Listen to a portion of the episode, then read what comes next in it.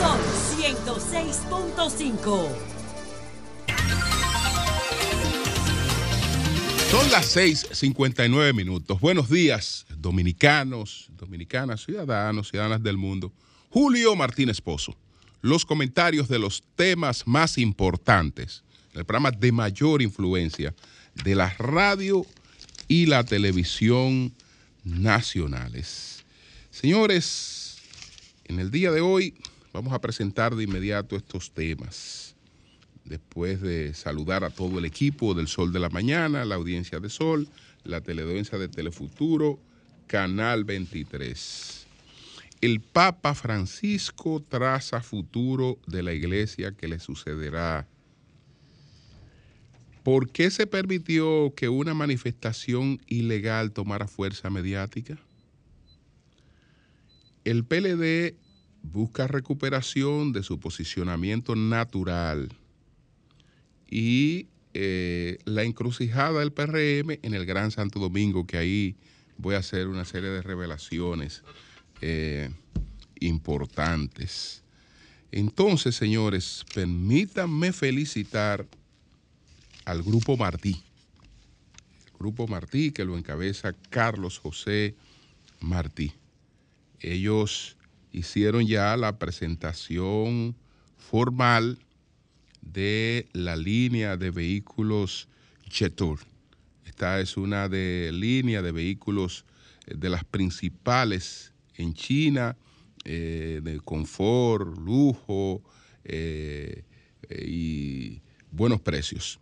Entonces, el Grupo Martí presentó Jetour, una marca de vehículos que se encuentra entre los tres grupos automotrices más importantes de China, con exportación en más de 30 países y regiones del mundo.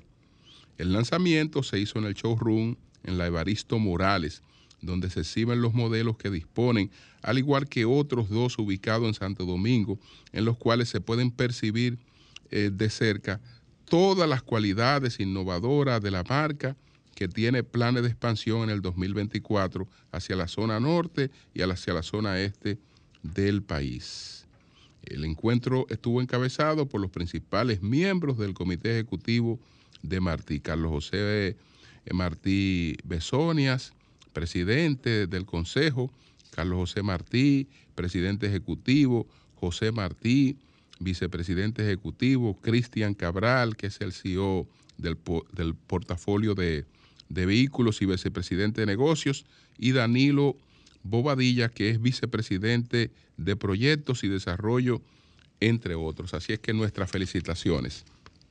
También quiero saludar, eh, pues, las inscripciones como aspirantes a diputado de Pedro Jiménez, nuestro compañero Pedro Jiménez, que formalizó su aspiración a diputado por la circunscripción número 2 del Distrito Nacional, por su partido, que es el partido Fuerza del Pueblo. Eh, Pedro ha venido eh, montando su proyecto, dándole eh, consistencia y esperamos que, que pueda llevarlo realmente al éxito. Así es que nuestras felicitaciones, Pedro, y nuestro apoyo. Igual que quiero saludar la inscripción de Celinet Méndez, también como aspirante a diputada por la circunscripción número uno del Distrito Nacional. Celinet también, pues, decidió participar por el partido eh, Fuerza del Pueblo. Ella va a competir por una candidatura a diputado en la circunscripción número uno del Distrito Nacional. Así es que esta será una, una experiencia eh, importante y yo creo que Celinet tiene, tiene las cualidades para echar hacia adelante. Así es que felicitaciones, Celinet. Entonces, señores, vamos inmediatamente con estos temas. El Papa Francisco, que de manera sorpresiva eh, anunció ayer la designación de 21 nuevos eh, cardenales. Es decir, la ampliación del colegio cardenalicio. Él lo hace por varias razones. Una razón es que hay una parte de los cardenales actuales que se va ya sobre la edad requerida, eh, que son 80 años, para eh, poder eh, tener derecho a la elección y a elegir. Entonces, esa es una de las razones, pero no la más importante. La más importante es una respuesta a la cena de los cuervos. La cena de los, de los cuervos fue una cena que se dio sin mucho ocultamiento cuando el Papa entraba en sala de cirugía para eh, enfrentar eh, un, un asunto de colon, cáncer de colon. Entonces, al entrar en la sala de cirugía, en el Vaticano se dio la llamada Cena de los Cuervos. Y ya ahí se prevía un retiro, un retiro, la culminación del papado de Francisco, que en la agenda de la iglesia implica muchas cosas, porque Francisco es un papa reformista, es un papa reformista, es decir, que quiere hacer reformas y que está empujando una serie de reformas.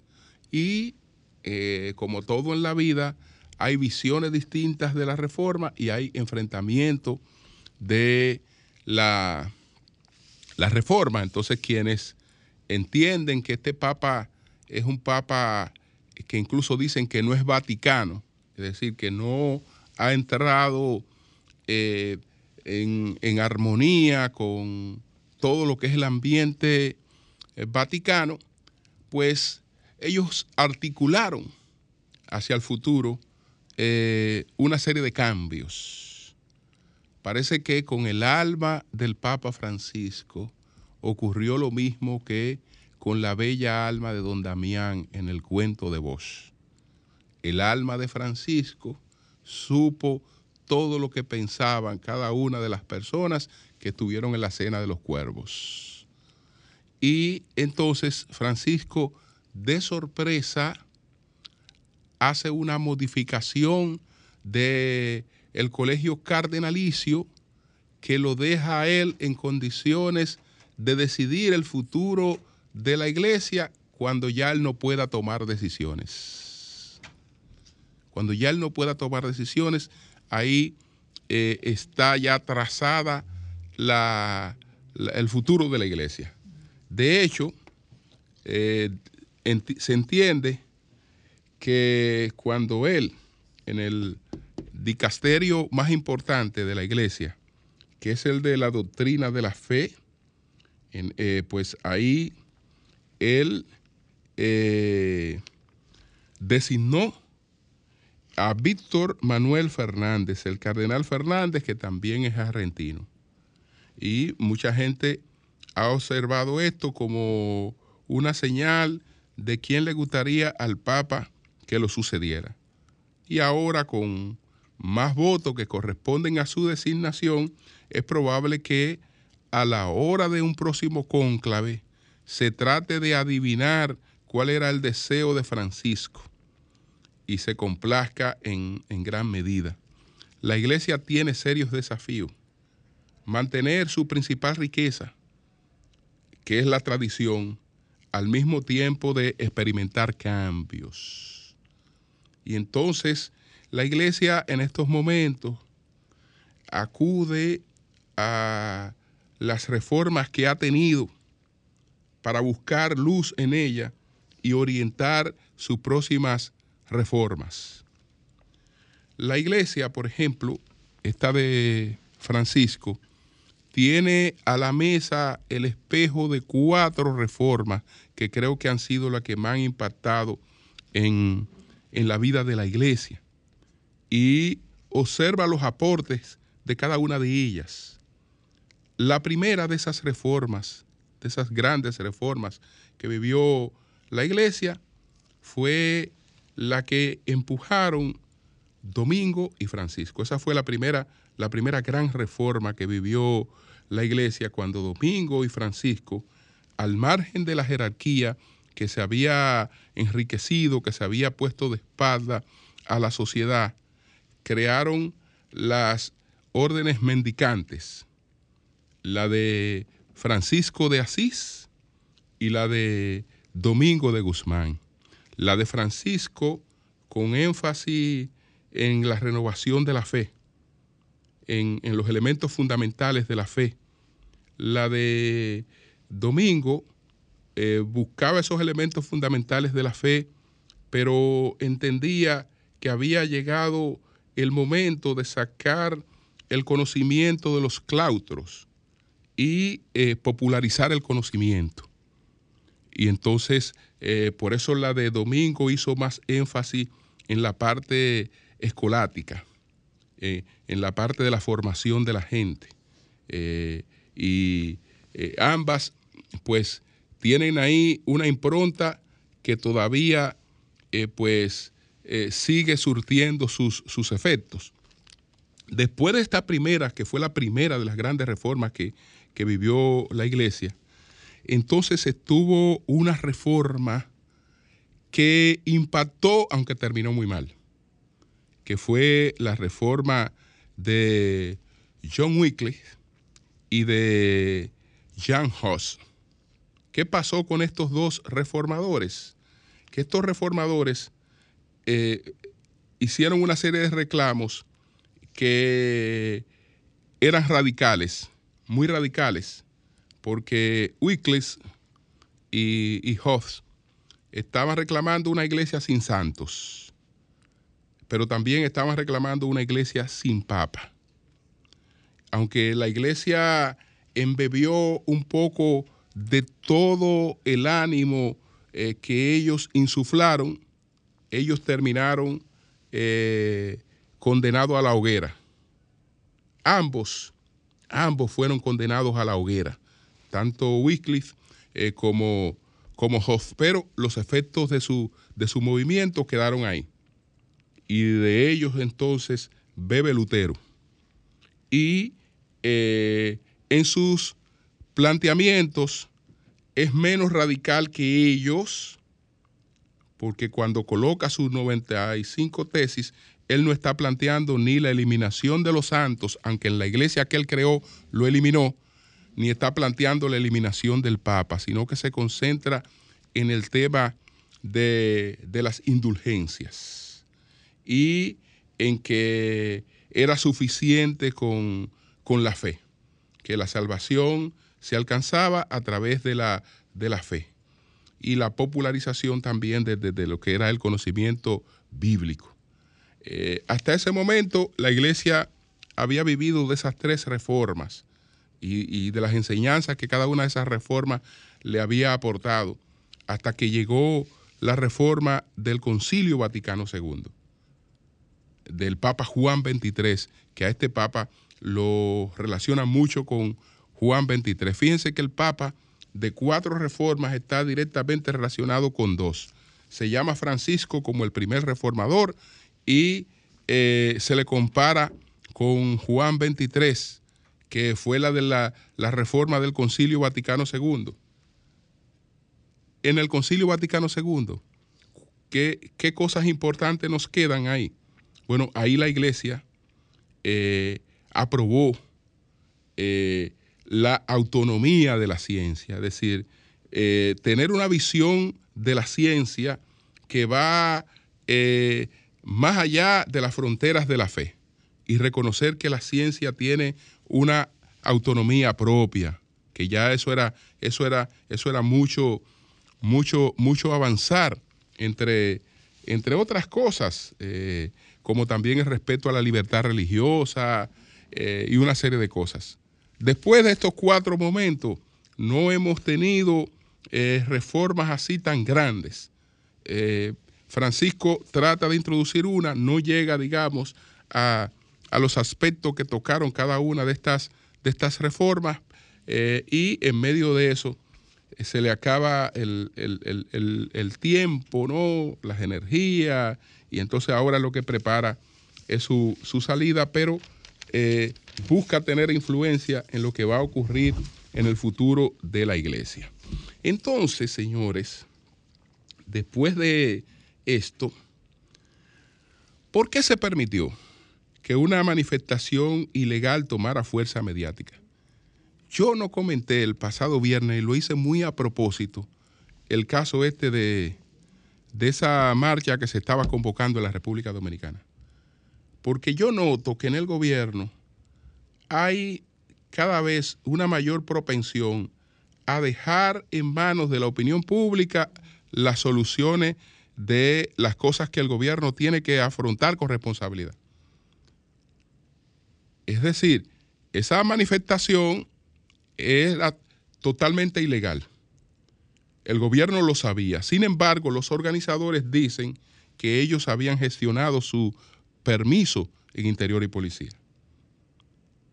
Es decir, que a ellos se le dio cierta aquiescencia y cuando se arma el revuelo con relación a la cuestión, entonces ahí eh, el gobierno se acuerda de que eso es totalmente ilegal y que la ley de migración es muy específica en, en, en esos aspectos y que incluso eh, uno de los motivos para eh, producir la expulsión de cualquier extranjero es ese tipo de cosas.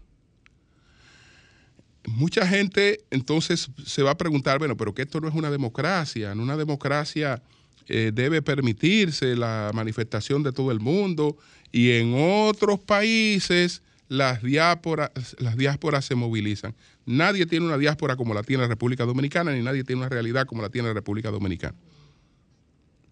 Eh, en Estados Unidos es verdad que está la diáspora judía, que, que tiene un gran peso económico, que está la mexicana, que es bastante, que bastante eh, numerosa, y que hay decenas de diásporas, decenas de diáspora que eh, ejercen algún tipo de actividad. Pero estamos hablando de una federación de Estado en la que eso tiene un componente prácticamente insignificante. No estamos hablando de un país insular que es el único en el mundo que tiene esa condición. No es que somos el único país en el mundo eh, que compartimos una, una misma isla, varios países. No, yo no he dicho eso. Ahora, la realidad que tenemos nosotros es única, porque somos la única isla en el mundo que tiene el asiento total de dos estados. Cuando usted va y busca los ejemplos de otras ocho eh, islas donde hay más de un país, esos países que hay allí no son solo, son apenas extensiones de los países que no están asentados allí, sino que tienen esa, que, que- tienen también esa, esa extensión, o que tuvieron esa, esa, esa colonia, no que tienen el asiento total de un país. Y ninguno de los países insulares se liberó del otro país insular, solamente la República Dominicana. Pero ninguno tiene el peso eh, de, la, invasión inmigratoria que tiene la República Dominicana. Entonces aquí no se puede eh, hacer nada partiendo de que, del criterio de que, ah, mira, eso se va a hacer en, en toda parte del mundo. Bueno, que lo hagan en los 190 y- eh, 194 países. Si hay 194 países, que lo hagan en 193. Hay en uno que no, que eso no cabe, por la realidad especial que tiene ese, y esa es la República Dominicana. Entonces, una cosa que está clara, ah, no, no, no, la dejan, la dejan que eso, tome fuerza, porque a esa gente desde el principio, eh, desde que se acercaron a Interior y Policía, debieron decirle, mire, eso es ilegal. Eso aquí no está permitido, ¿no? El asunto toma fuerza y después que toma fuerza que sale el gobierno a prohibirlo. Yo estaba absolutamente convencido que eso no se iba a dar. Pero dije, déjame, dejaré todo tranquilo porque yo no, yo no sé cómo permitimos que una cosa como esa tome fuerza mediática sí se sabe que es una cuestión totalmente ilegal e improcedente en función de lo que es la realidad dominicana. Entonces, esa, me hacía esa pregunta. Paso también a otro tema y me voy como lo tengo aquí más o menos señalado para no, no perder el hilo de las cosas. Entonces, el PLD. El PLD eh, pues busca la recuperación de su posicionamiento natural. Su posicionamiento natural. Señores, el elemento de análisis más importante eh, que tiene la política es la extrapolación. Es la extrapolación. Cuando usted va a un mercado que usted no conoce a ver lo que puede pasar en el futuro, usted, usted lo primero que tiene que hacer es buscar qué pasó en los resultados de las últimas elecciones. Y lo que pasó en los resultados de las últimas elecciones, con uno que otro cambio, te marca lo que se llama la extrapolación. La extrapolación. Entonces, de manera natural y por el tipo de estructura, eh, por eh, los arraigos que tiene esa marca, al PLD le corresponde el segundo lugar. Aunque en la política las cosas no son estáticas y a nadie le toca nada, pero de manera natural, la ubicación del PLD como fuerza política en estos momentos es el segundo lugar. Que en circunstancias eh, eso eh, o lo que fuere, pero es el segundo lugar.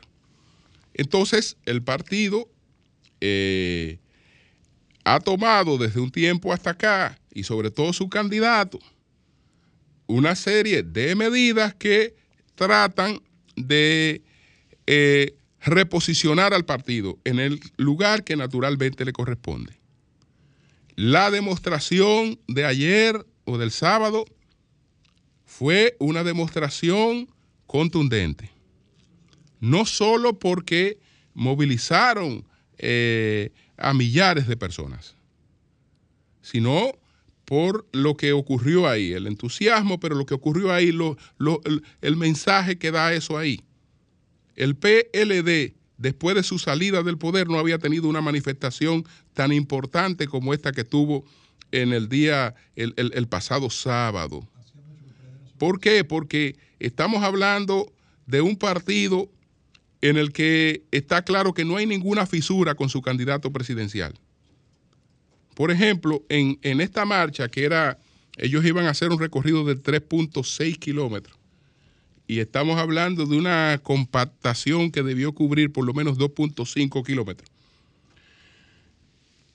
Detrás del candidato presidencial del PLD estaban los tres aspirantes presidenciales que compitieron con él. Detrás, inmediatamente después del, de, de, su vehículo, los tres que compitieron con él. Margarita Cedeño, Francisco Domínguez Frito y Karen. Estaban detrás. Todo el comité político. Pero mencionemos los casos más importantes, el de Danilo Medina. Le pueden tirar lo que sea, pero todo el mundo sabe que Danilo Medina en la calle es una figura de peso, que hizo su, su marcha completa. Eh, Danilo Medina, ya entonces el, lo importante ahí de esa presencia, ese entusiasmo de, de, de, de Margarita, pero eh, Francisco Javier. Sí, estamos hablando que ahí no se saca una fisura por parte, decir, mira, ah, porque fulano, no, no, no, no. La, se sumó el partido a dejar claro que está unido en torno a sus objetivos. Esto eh, plantea un escenario que aleja las posibilidades de un resultado en primera vuelta. ¿Por qué? Porque nosotros tenemos el escenario de dos partidos compitiendo por un segundo lugar. Eso quiere decir que esos partidos van a dar el todo por el todo buscando el máximo de su votación. Eso en un escenario así no hay triunfo en primera vuelta. Porque el triunfo en primera vuelta se da sobre el descalabro de una de las tres fuerzas.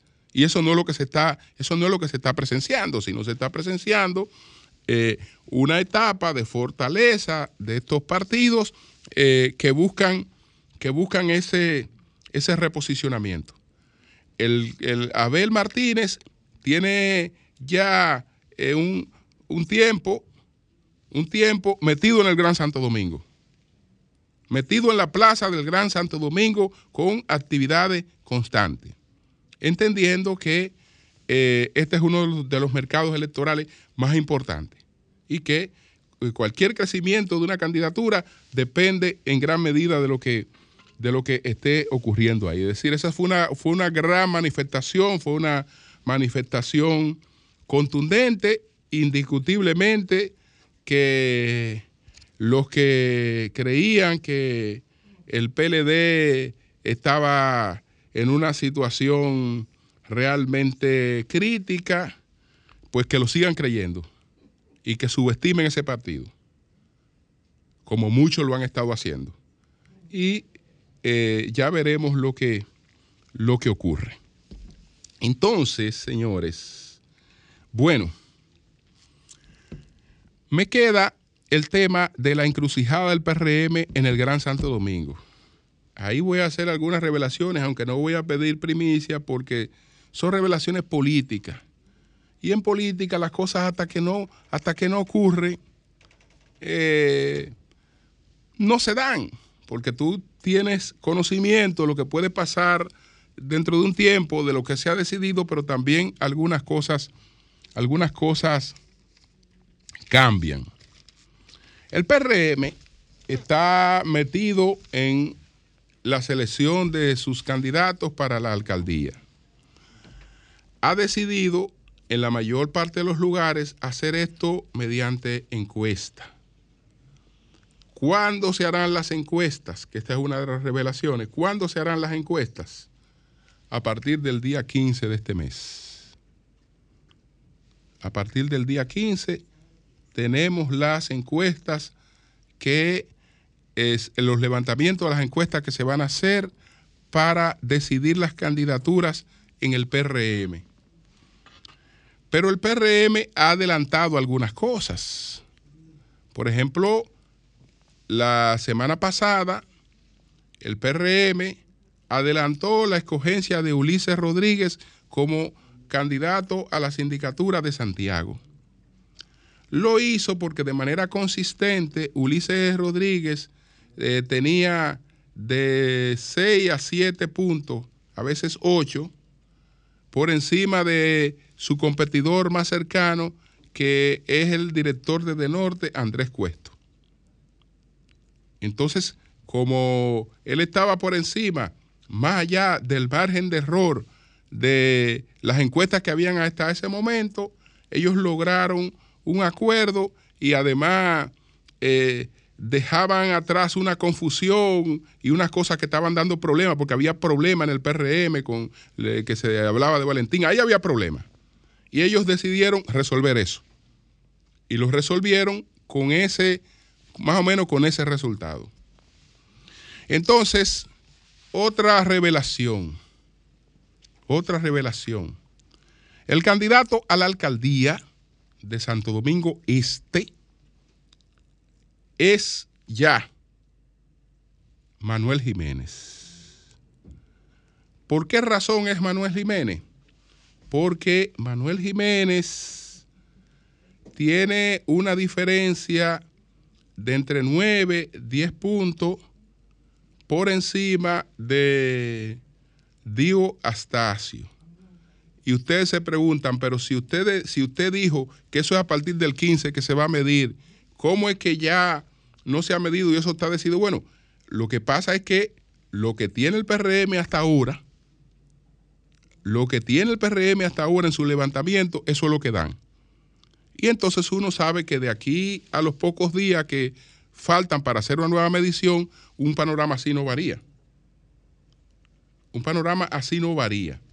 Entonces, eh, Dio, por ejemplo, necesitaría dos o tres meses más dos o tres meses más eh, de trabajo para eh, poder superar eh, al actual alcalde, Manuel Jiménez. Entonces, esa decisión de que el alcalde de Santo Domingo Este va a ser Manuel Jiménez por el tema este de la encuesta, porque en Santo Domingo Este, me excusan los otros amigos, pero en Santo Domingo Este, por el método que el PRM escogió para escoger su candidato, nada más hay dos aspirantes. Ese método nada más deja dos en pie, que es a Manuel y a Dío. Si en Santo Domingo Este, en vez de escoger el método de la encuesta, se escoge el de Santo Domingo Oeste, que es una convención, entonces ahí hay que fajarse con Mérido, ahí hay que fajarse con Mérido eh, y con los otros aspirantes, pero sobre todo Mérido, en términos de, de estructura, parece que es el que está mejor ubicado, no así en términos de, de las encuestas. No así en términos de, de- las encuestas. Entonces está el caso de, de Adam Peguero y está el caso de Vertico. Pero ellos competirían si hay convención. Como lo que hay encuesta, ellos no están realmente en competencia. Ahí la competencia está entre Dio y Manuel. Y Manuel le tiene una delantera a Dio que es difícil de superar de aquí a cuando se va a hacer el, ya el levantamiento definitivo, porque ellos han venido midiendo. Ellos han venido midiendo y lo han hecho de manera consistente. Entonces, hablemos de el Distrito Nacional. ¿Cuál es la situación del Distrito Nacional? La situación del Distrito Nacional, número uno, con relación a Carolina. Y veía una entrevista que dio Carolina recientemente al Nuevo Diario, y ahí hay una reiteración de Carolina en su desinterés de presentarse como candidata a la alcaldía. Porque Carolina tiene sus propias luces y su decisión, pero Carolina también tiene eh, un cuadro que no es fácil, que no es fácil, porque ella es una mujer que está en política, pero ella tiene tres hombres importantísimos de su vida cuadrados en un no. El viejo, el esposo y el hijo.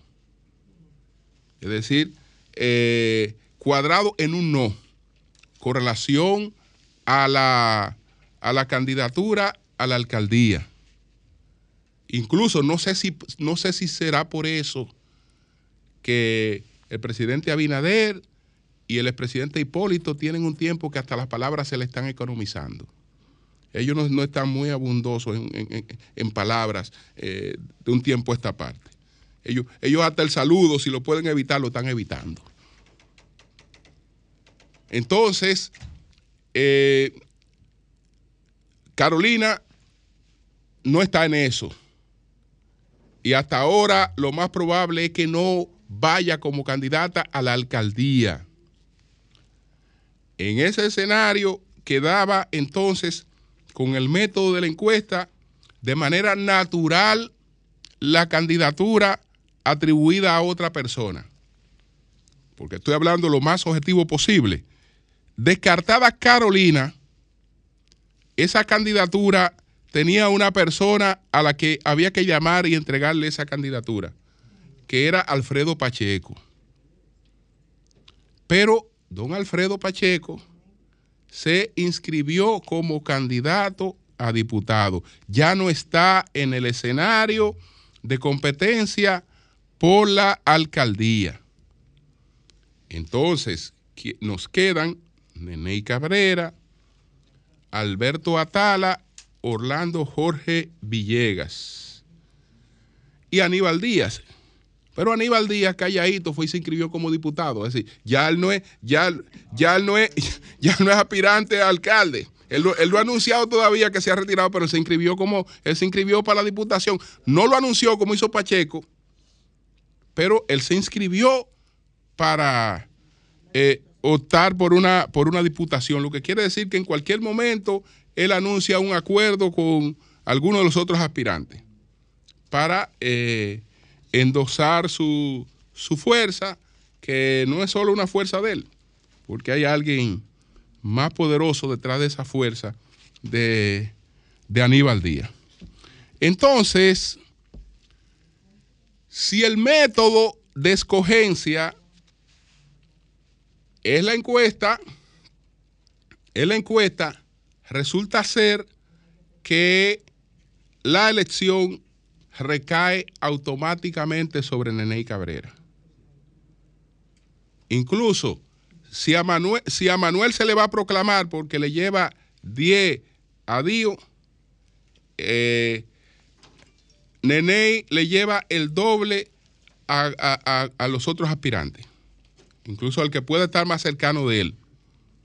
Porque la realidad hoy, y que no creo que varíe de aquí al 15 cuando empieza la medición, es que el candidato que está en segundo lugar fue el que se anunció más recientemente, que es Orlando Jorge Villegas.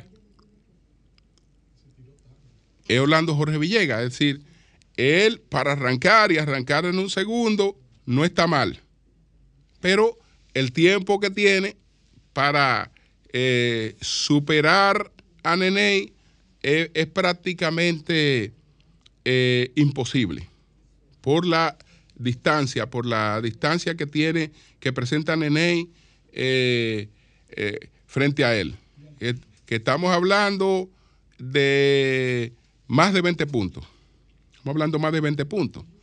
Entonces, Alberto Atala, Alberto estaría, Alberto está en un tercer lugar, en ese escenario, eh, después de Orlando. Después de Orlando, y ya sabemos lo que pasó con, con Aníbal Díaz. Ese sería, ese sería el cuadro de, del PRM con relación a la, a la situación de la capital. Es decir, el PRM va a hacer unos levantamientos para escoger unos candidatos que ya están escogidos. Problema se puede dar en Santo Domingo Oeste porque para descartar a Francisco, al otro Francisco, no al Papa Francisco, sino al otro Francisco, eh, Andújar y el PRM consiguieron que no fuera encuesta. Y los otros dirigentes que no fuera encuesta. Si, si no, que se fueran por, porque por encuesta, por encuesta no hay manera ahí. Por encuesta no hay manera. Es decir, Francisco eh, por encuesta es un político eh, ahí difícil de, de, de, superar. Entonces se fueron al manejo de una, de una convención interna que también ahí puede ser problemática. Porque a Francisco lo atrayeron sobre la base de que él tenía esa candidatura. Ahora resulta que él tiene que ganársela en una convención enfrentando al titular, al que tiene, al que tiene la plaza, que eso en un municipio eh, como Santo Domingo Oeste es mucho. Eso es mucho. Entonces, ya veremos ahí lo que, lo que pasa. Pero ese, ese es el panorama que tiene eh, trazado. Esa es la encrucijada que tiene en estos momentos el PRM en el Gran Santo Domingo. Cambio y fuera. Adelante, buenos días. Buen día, Julio. Sí. Los otros, los otros días tú tuviste un cuestionamiento con Virgilio Félix de que cuál sería el candidato para el 28 para él. Y bueno, oyéndote, yo te voy a decir los candidatos reales del 2028 del PRM. Y me atrevo a apostar que el primer lugar, por muchas razones políticas, humanitarias y profesional, que sería, no el abicollado como quieren hacer vender, el candidato del 28, ni Carolina Mejía, Eduardo Sando Batón, lo estoy diciendo yo, ese es el candidato del 28 del PRM, el Bueno. mejor candidato que podríamos tener. Así que ahí lo dejo. Para el 28, no para, para, para 28, presidencia. al 28, para el Sí. 28. Bien, bien, es buen candidato. Buenos días, adelante. Buenos días. Sí, Pero te fuiste ¿Cómo muy está? lejos. sí, adelante. ¿Y Virgilio está por ahí? Adelante, no ha llegado. Bueno, él quizás está escuchando él. Sí. Eh, un mensaje especial le dejamos a la gente de la Fuerza del Pueblo. Y él quería ver candidato. Tiene 4.200 inscritos en la Fuerza del Pueblo. Bien. Buenos días, adelante. Buenos días. Buenos días, buenos días, don Julio. Buenos días a todos. Adelante. Sí, don Julio, escúcheme, mire, yo quiero hacer una denuncia rápidamente. Mire, ahí en la, en la Lincoln con, con Núñez de Cáceres, hay una señora que ella usa muleta, pues, tiene una pierna menos. Oye, eh, no sé quién es la autoridad competente en este caso, pero ahí va a haber una desgracia, porque esa señora que está pidiendo, si usted no le da, ella le da con la muleta al vehículo. Ya, ayer vi un caso ahí. ¿Esa es la de la, de la Lincoln? Sí, sí, sí, sí, sí, hay problema con esa doña. No, pero es- eh, una vez la quitaron de ahí, porque esa, esa señora, si tú no le das, te cupa el vehículo, le No, ella le tiene una- denuncia de todo. Pero es un peligro Ella público. muleta. No, que Sí. Ayer- hacer un daño Sí. mayor. Ayer yo vi una, mire, va a haber una desgracia ayer domingo. eh, Ujú. Bueno, sí. A ver si toman acción en eso. bueno. Eso es salud gracias. pública, tiene Sí, que ir a recogerla. Buenos días. Salud pública, Buenos, por buenos favor. días, doña Consuelo. ¿Cómo están, Martínez? Adelante. Hello, people.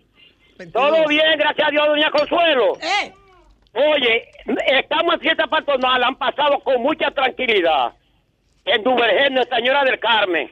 Se dio sábado y termina el domingo 16. Oye, doña Consuelo, pasó un caso lamentable en el municipio de Duvergé. ajá. Siempre coincido con usted, siempre. Usted es una mujer nacionalista a carta cabal. Ajá. Oye, otros nacionales haitianos le dieron herida, machete a todo bala a otros nacionales haitianos en hora de la madrugada en este municipio de Dubré, casi en el mismo corazón de Dubré. Ay, Dios. Esto yo le digo al- a, a- a la gente de migración, por favor, por favor, ¿qué es lo que vamos a hacer con esta eh, con este relajo que hay en Duvergé? Estamos llenos, llenos, y es un mal ejemplo para nuestros niños, nuestros jóvenes en Duvergé. El caso que se dio la madrugada de hoy es lamentable. Suerte, suerte al cuerpo de bomberos Oye. y además la Policía Nacional lo recogieron en el tra- oye, en el puente que comunica Duvergé con San José, en el sector Los Guineos. Esto no puede continuar así, señores. Mi país se cayó a pedazos, señores. Acabaron los haitianos con nosotros. Se comieron la bandera, se comieron el patriotismo, se comieron el nacionalismo. Muchas gracias, doña Consuelo. Bien, bien. Gracias a ti. Buenos días. Buenos días, Julio Martínez Pozo, doña Consuelo. Adelante. Y a todo el equipo, Miguel Fernández. Julio, mira, el Distrito Nacional tiene la gran oportunidad ahora de visualizar y hacer un gran plan estratégico.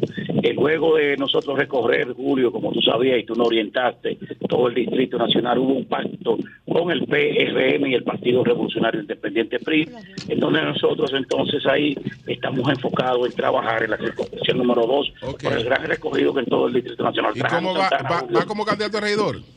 Sí, voy candidato a regidor y Trajano Bien. Santana en Barahona va como senador. Bien, bien. Eh, ¿Quién? Trajano Santana Ah, como senador en Barahona. Uno de Trajano. Trajano, Trajano Sí. Santana, pero Trajano. Sí. El del PRI. El del PRI, sí. El DH. Bueno, Pero yo hacía como 100 años que no oía de Trajano. bu- bu- buenos días, buenos días. Sí, muy buenos Ay, días. Sí. Yo quiero hacer una pregunta. ¿Cuántas veces 40 millones de pesos se robaron los hermanos de Danilo en el gobierno de él? Ay, a mí me encanta ¿Eh? ella, Ay, ay, ay. Y Ay, no sí. solamente los hermanos, los cuñados, el procurador, los ministros, la, la seguridad. Dios mío, ¿y qué es? ¿Qué fue lo que le dio? ¿Y por qué ¿Eh? 40? Usted Dios pone la cifra de 40, 40. que los 40 eso de, de la cuestión de cultura que ustedes Ah, cacarearon tanto. ok. ¿Cuántas Ok. veces 40 millones se robaron O ellos? sea que está ¿Eh? bien que se los roben ahora los 40. No, no se lo roben. Ah. ¿Qué pasa? Que acabó Danilo Danilo con el país. No, porque usted está Partí de la- poniendo- es usted- partí de ladrones. Bien, pues Usted fue que gracias. usted hizo la, gracias. la, la equivalencia. Sí. Que Buenos días, que buenos ¿cuántos días. se robaron 40? Buen día, buen día. robado 40 Sí, adelante. Rubén Encarnación, de. Pueblo Nuevo, Los Alcarrizos. Por Dios, ¿qué es lo que va a hacer sube, eh, Fellito, sube el con el agua aquí? Porque nosotros estamos aquí agobiados. Con, un poquito radio. sequía. En los Alcarrizos, ¿qué sector? Pueblo Nuevo, Pueblo Nuevo. Pueblo Nuevo. Aquí, ¿Cuál es la aquí estamos madrugando todos los días y, y nada, aquí tenemos problemas serios, yo no sé lo que van a hacer, se agarran de la sequía, pero que, caramba, aquí no, no existía eso nunca. Yo no sé, estamos agobiados, agobiados. Aquí en Pueblo Nuevo, Los Alcarrizos, tenemos muchísimo tiempo sin agua aquí. Bien, No sé lo que vamos a hacer, de verdad. bien. Buenos días, adelante. Buenos días, Julio. Buenos días, Sol. Dani González, de Brooklyn, New York. Adelante. Julio, y Vigilio se encuentra por ahí, Julio. Está en camino, adelante. Eh, dígamele a Vigilio que si él eh, observó lo, el sábado y el domingo que se inscribieron cuatro mil y algo del PLDI de, de la Fuerza del Pueblo para ser su candidato. Y aquí en Nueva York hay la plaza de 7, Julio. ¿Tú sabes cuántos se inscribieron aquí en Nueva York? A cinco personas.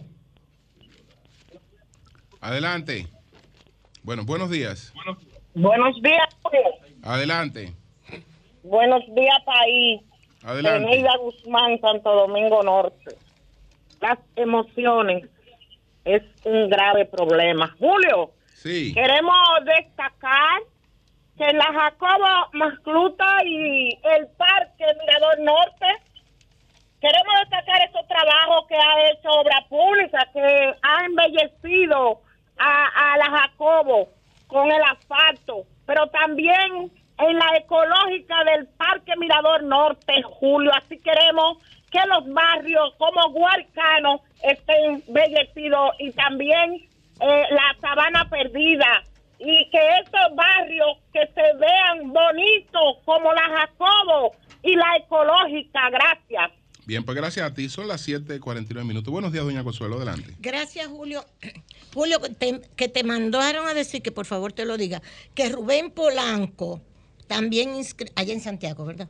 También inscribió y mandaron la, estoy cumpliendo con lo que me pidieron, mandaron la, el video, inscribió su candidatura para alcalde, Rubén Polanco. Ya lo dije, muchas gracias. Entonces, pero aunque la haya inscrito, el que va es Ulises, ¿verdad? Sí. Ulises es el que va. Tranquilo, Bobby, que torrinte, eso se sabe. Bueno, señores, felicitar a Carmen Inver, como siempre, hoy lunes. La inscripción que cumplieron con todos los requisitos, aparentemente, de unos cuantos diputados oficialistas vinculados a una situación que todo el mundo conoce y que cumplieron con la carta de compromiso. El aspirante en esa carta de compromiso se compromete a no hacer uso de recursos económicos procedentes de ciudadanos cuyos patrimonios no están debidamente transparentados de manera lícita, ni durante el proceso de precampaña ni de campaña si fuese elegido.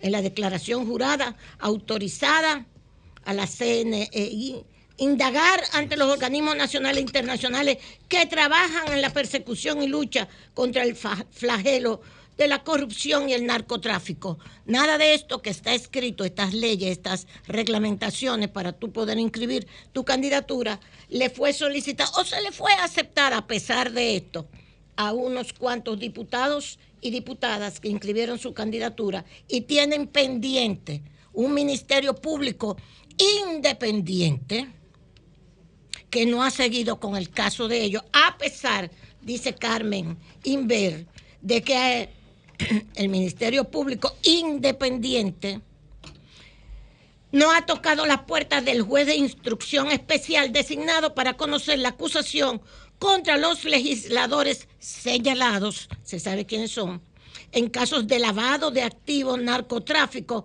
enriquecimiento ilícito.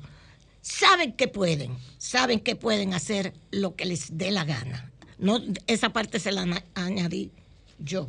Gracias a Carmen Inver por ese artículo de hoy, que revela muchas cosas con lo que está sucediendo con estos diputadas y diputados que inscribieron su candidatura y no ha pasado absolutamente nada. Mientras lo otro va como caña para el ingenio, con sentencias que no se han pronunciado, pero que ya están, ya están prácticamente promulgadas en la prensa, pasan todos los, los, los informes, las auditorías, todo lo que tú quieras, lo pasan, las investigaciones la pasan a la prensa y usted, como esta señora que nos llama todos los días, sobre hoy llamó sobre los 40, que es verdad lo que ella dice, que en el otro gobierno se robó más que los 40 de ahora. Y entonces, bueno, pues así. Y ya están condenados, todo el mundo está condenado, aunque no hayan pasado los juicios. Perfecto. Sin embargo, estos diputados y diputadas que tienen encima una acusación de narcotráfico, ni siquiera se les ha abierto el proceso. Muy bien. Señores, en el plano internacional, rápidamente, un resumen, está lo más importante. Mañana comienza una reunión de la OTAN en Lituania. Se va a discutir, como siempre, ellos están interesados. El presidente Biden, que está hoy en Londres, está en Gran Bretaña, va a asistir a un foro sobre medio ambiente en Gran Bretaña y mañana sigue para la reunión de la OTAN. Biden ha dado unas declaraciones que son unas declaraciones que no han caído muy bien, porque entonces lo que uno se pregunta, ¿y para qué entonces pusieron a Ucrania? Oigan lo que estoy diciendo, esto es una apreciación mía. ¿Para qué pusieron a Ucrania a provocar a, la, a, Rusia con llevarle la OTAN, de inscribirse Ucrania en la OTAN, de ser miembro de la OTAN, que es lo que desata la invasión especial de Rusia a Ucrania para que no le coloquen los misiles de la OTAN en la frontera entre Ucrania y Rusia. Esa es la razón por la cual Rusia hace, según explicó, la invasión especial a Ucrania. Pues Biden en una entrevista en CNN que ha estado, tú tienes, por favor, Jovita, tú tienes ahí una de las tantas publicaciones que se han hecho al respecto, este del periódico El País, donde dice que Biden, Biden, no creo que Ucrania esté preparada para entrar en la OTAN. Porque le han estado preguntando, bueno, después que Ucrania ha puesto tantos muertos, ha- se ha desbaratado, ha sido desbaratada sus estructuras eléctricas, de agua, etcétera. Entonces Biden dice ahora, no, no, yo creo que Ucrania, cuando le preguntaron, ¿se va a aceptar en esta reunión la entrada de Ucrania a la OTAN? Vuélveme a poner esto. Esto ha caído bastante mal. Bastante mal para los mismos ucranianos, bastante mal para Zelensky, que ha dicho, que ha dicho, es más, yo no tengo ni ganas de ir a la reunión de la OTAN de, de- de mañana martes. No tengo, porque yo no quiero ir por gusto a esa reunión de la OTAN. Él creía que Ucrania iba a ir a la reunión de la OTAN de mañana con todo el aplauso. Ya, Ucrania es parte de la OTAN, porque para eso pusieron los muertos, para eso pusieron su país. Entonces yo pensando en eso, encontré este análisis tan interesante de una revista, una publicación mexicana, que se llama Cielo, pero con S, Cielo, Cielo, pero con S, como si fuera casi cielo, pero Cielo. Esto es una publicación mexicana. De esta publicación es de un profesor, John Bellamy Foster, Universidad de Oregón, y Monthly Review, Estados Unidos. Incluso tiene su correo electrónica, electrónico. Esta es una publicación del año pasado, donde él decía, ¿qué es lo que está sucediendo? La guerra por encargo, se llama la publicación, el, el trabajo que él está presentando. The proxy, the proxy war, la guerra próxima. Es decir, ¿qué quiere decir el profesor con esto? Quiere decir lo siguiente.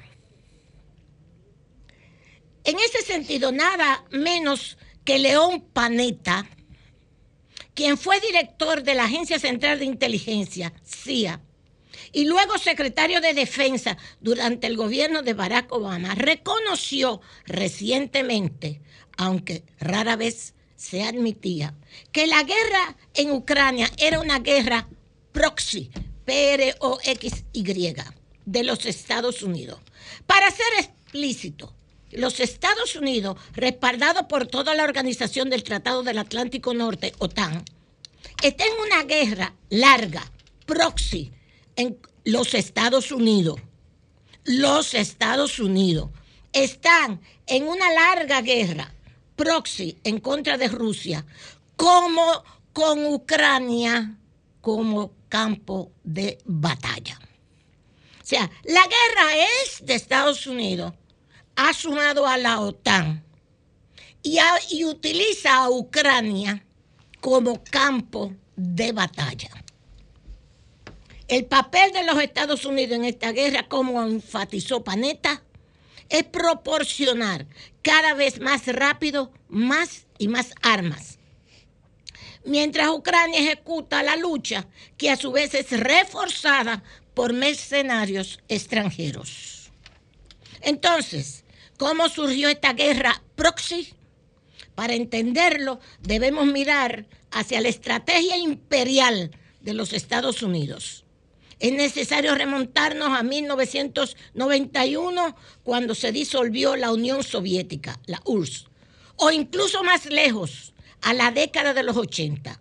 Hay dos vertientes en esta gran estrategia imperial. Una se conforma por la expansión y el posicionamiento geopolítico. Desaparece la Unión Soviética, ya era el mundo bipolar, desaparece, eso le estoy explicando yo. Aparece el mundo unipolar, que es Estados Unidos jefe del mundo, ante la desaparición del bloque soviético.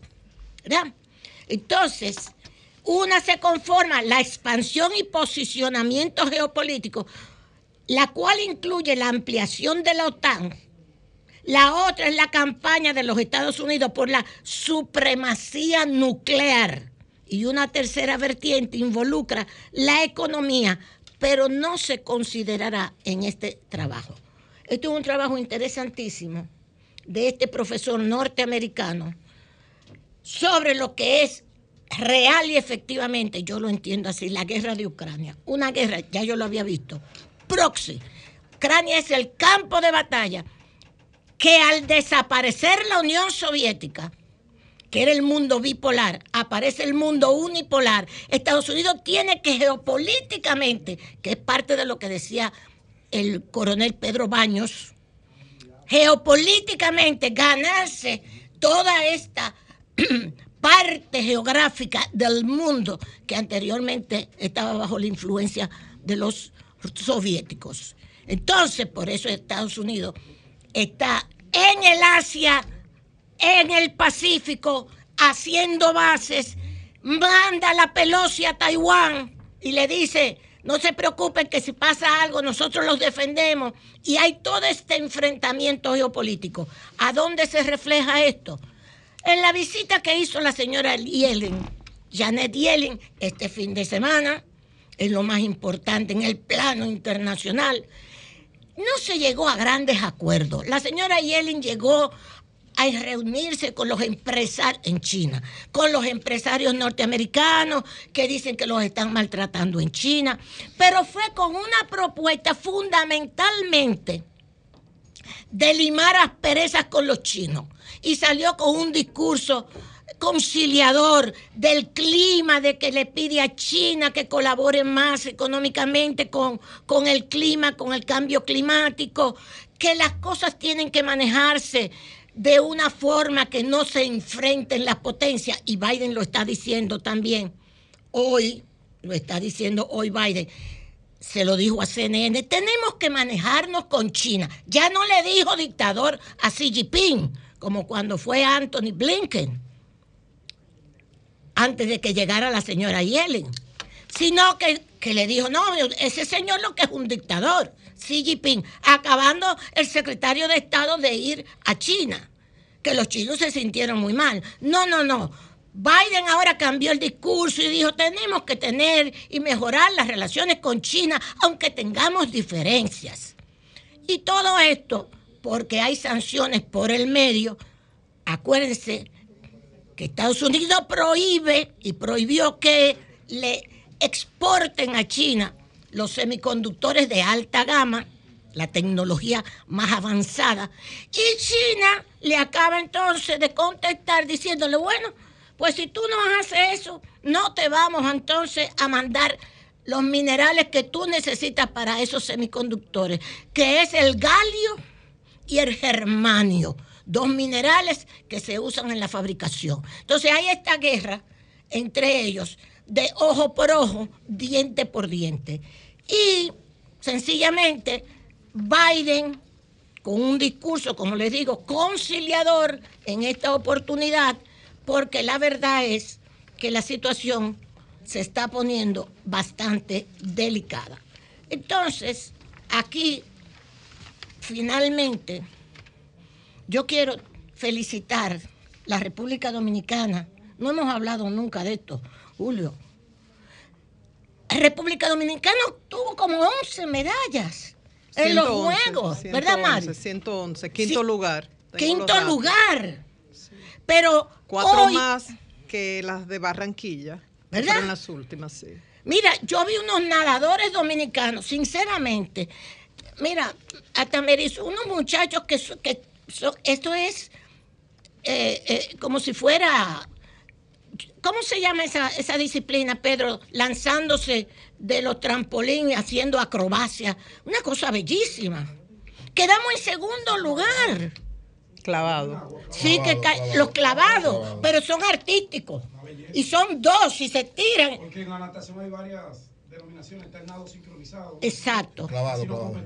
En esa no. Pero este de clavado quedamos en segundo lugar. Oye, o sea, y sin embargo, Marilady hoy sale en la prensa, no sé si tú lo tienes, Mari, un reclamo que está haciendo que en redes hay una chica nuestra también con su nombre. Tú lo tienes. Sí, sí, Tú tienes el caso. eso. Te vas a referir. Yo me alegro. Porque esas redes que están diciendo que esa chica no es dominicana, que si esto y que el apellido, me duele, me duele que haya gente en las redes que sea capaz de hacer una barbaridad como esa. Cuando dice Mary Lady, nosotros lo damos todo, no importa nuestro color, no importa nuestro apellido, somos dominicanos y dominicanas. Y vienen gente en las redes a disminuir el papel de una de estas chicas por su color de piel y por su apellido. Partida de abusadores desgraciados los que hacen eso. Mari, me alegro que te refieras a esto porque me he indignado. Gracias, Julio. Cambio y fuera.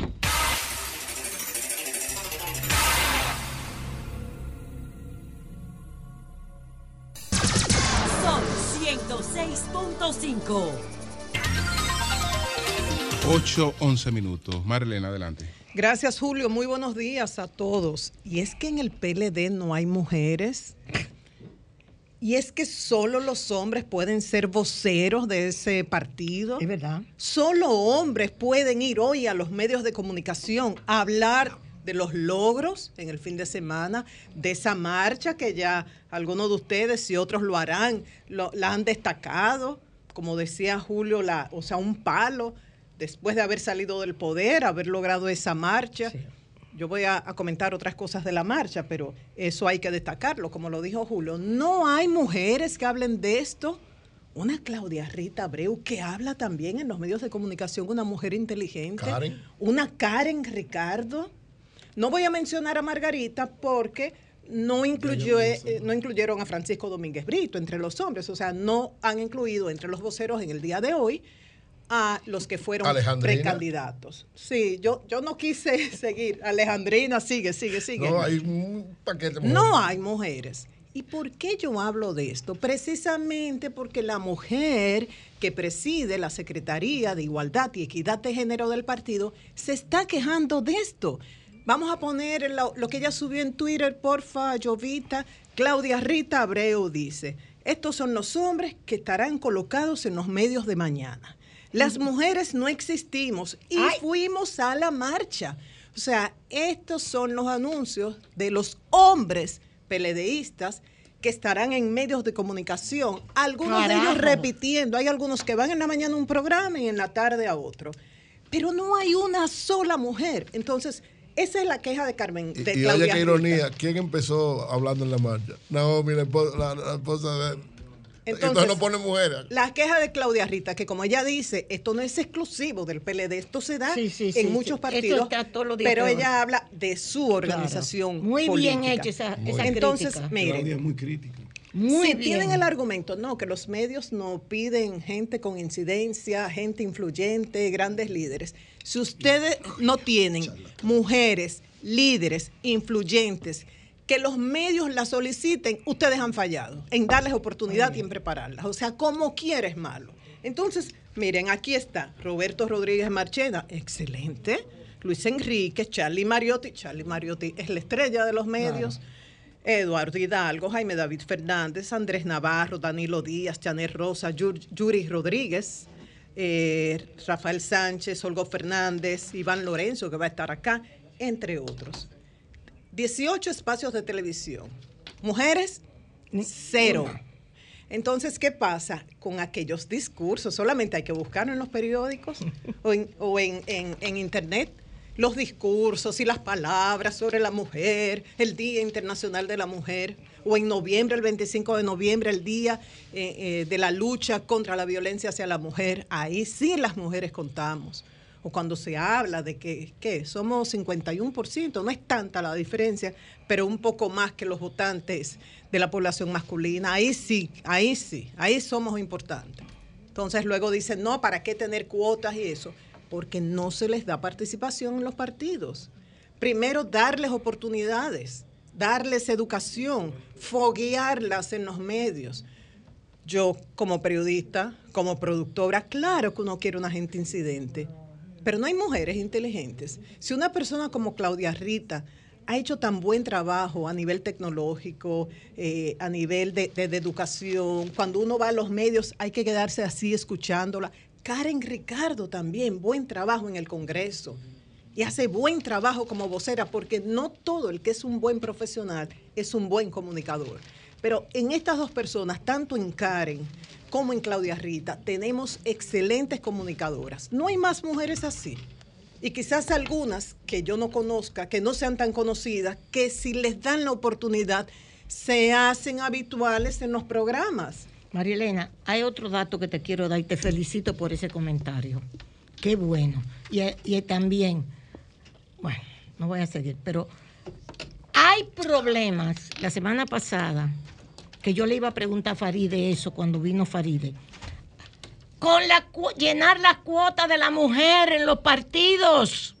No hay mujeres suficientes para llenar la cuota de, para, para postularlas. Eso es una, una situación que hay que analizarla como tú la estás analizando. ¿Y sabes qué dicen? Ajá. No, ellas no quieren. Ellas no quieren. No pueden. Prefieren los temas familiares, Sí. prefieren quedarse en la casa. Eso se puede dar en algunos casos.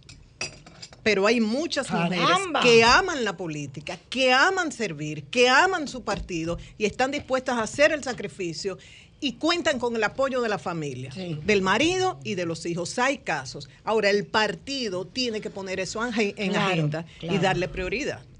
Entonces, me encantaría que haya una respuesta. Vamos a ver qué nos dice Iván Lorenzo cuando venga hoy, que haya una respuesta para esta inquietud externada por una dirigente peledeísta. Iván Lorenzo salió corriendo de la senaduría de Elías Piña. Estoy molesto con él.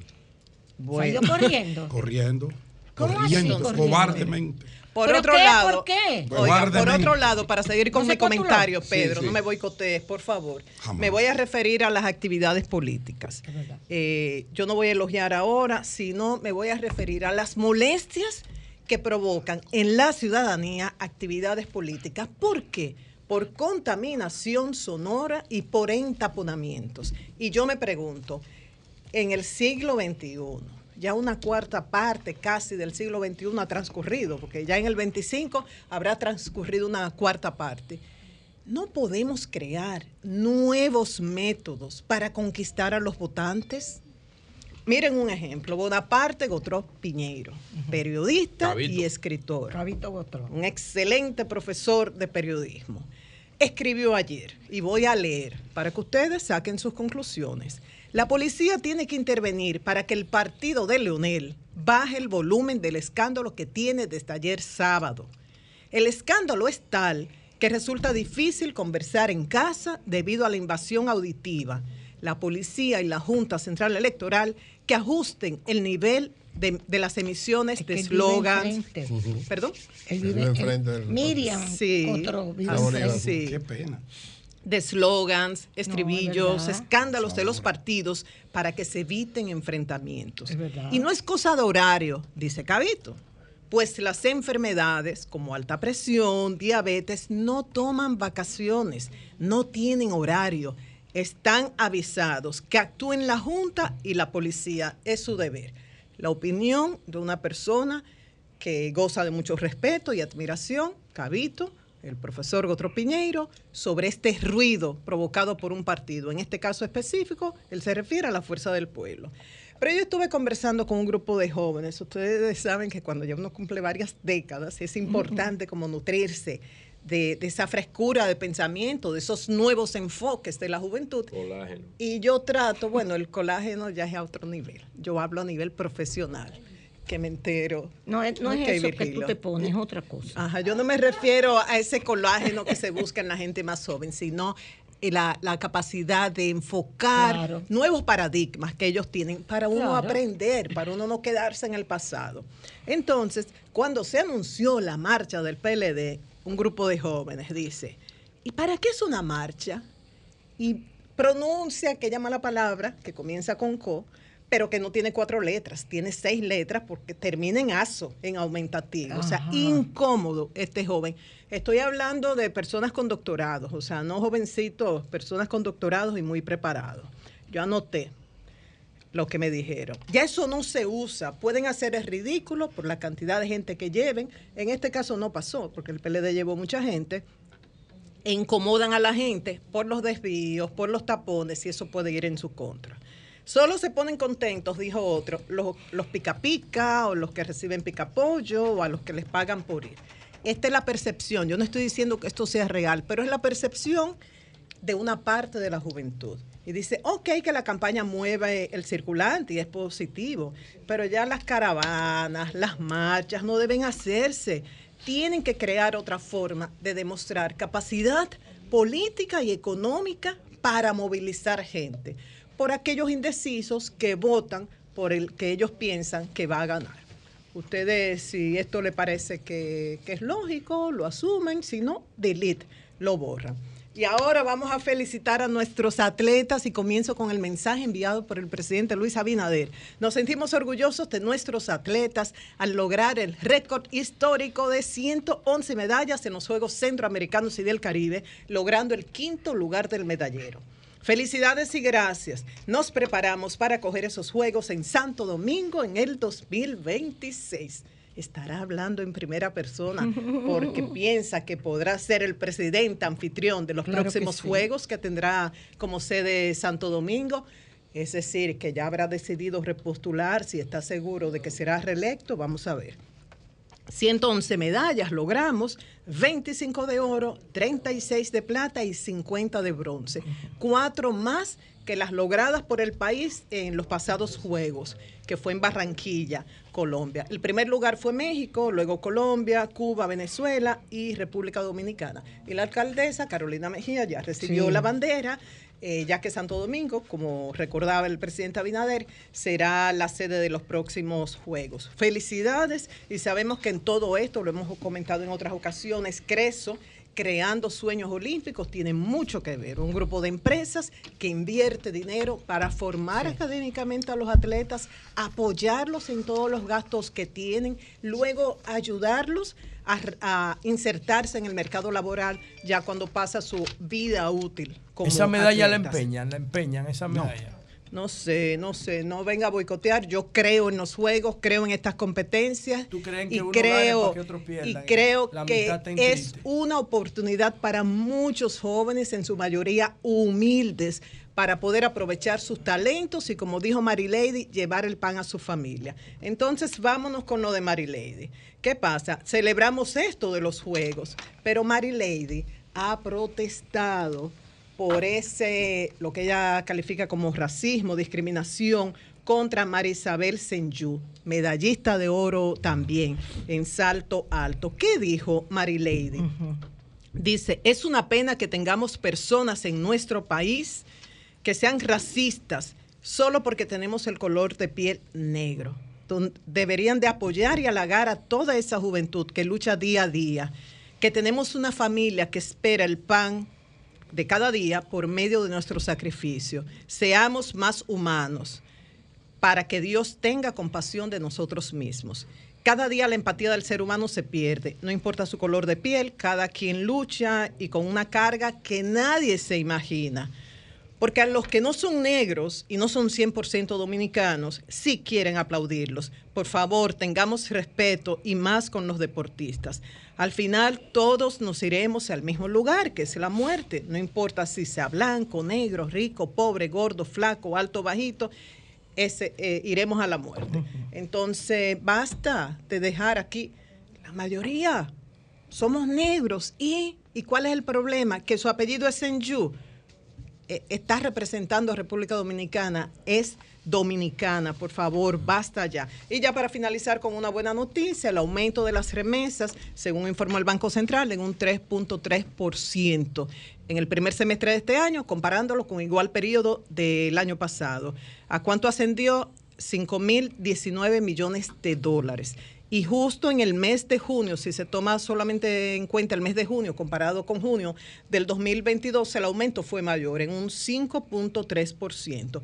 ¿Qué dice el Banco Central? Que en todo esto incide mucho el desempeño económico de los Estados Unidos ya que de ese país provino el 83.8% de los flujos formales de junio. Y se espera al final del año lograr la meta de 10 mil millones en recepción de remesas, Julio. Eh, María Elena, María Elena.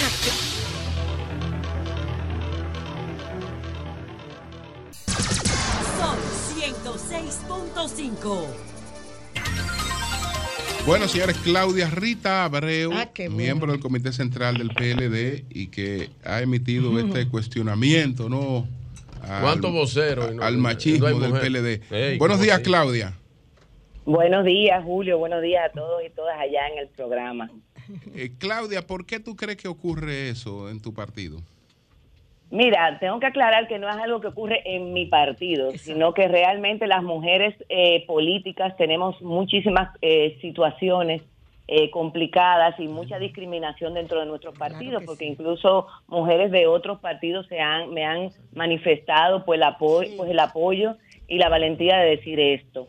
Eh, pero en esta circunstancia especial, donde cada vez que pasa un hito importante dentro de nuestro partido, la mayoría de voceros son hombres y en este caso la totalidad de voceros de la primera entrega pues de, la exitosa marcha que tuvimos, o sea, la primera eh, salida a, a defender y a decir todo lo que pasó el sábado, pues eh, me llama a yo protestar públicamente, porque ya he gastado, vamos a decir, todos los canales internos para manifestar siempre que las compañeras necesitan los mismos espacios en los, en los programas de televisión y de radio. Entonces también a veces se nos quejan de que es que eh, los medios importantes eh, les interesa que vayan personas de más relevancia, etcétera, pero que esto es un círculo eh, que nunca va a cerrar, porque sí, son las mujeres, son los hombres que ocupan las posiciones más importantes en todos los gobiernos y siempre estamos cuestionando los méritos de las mujeres,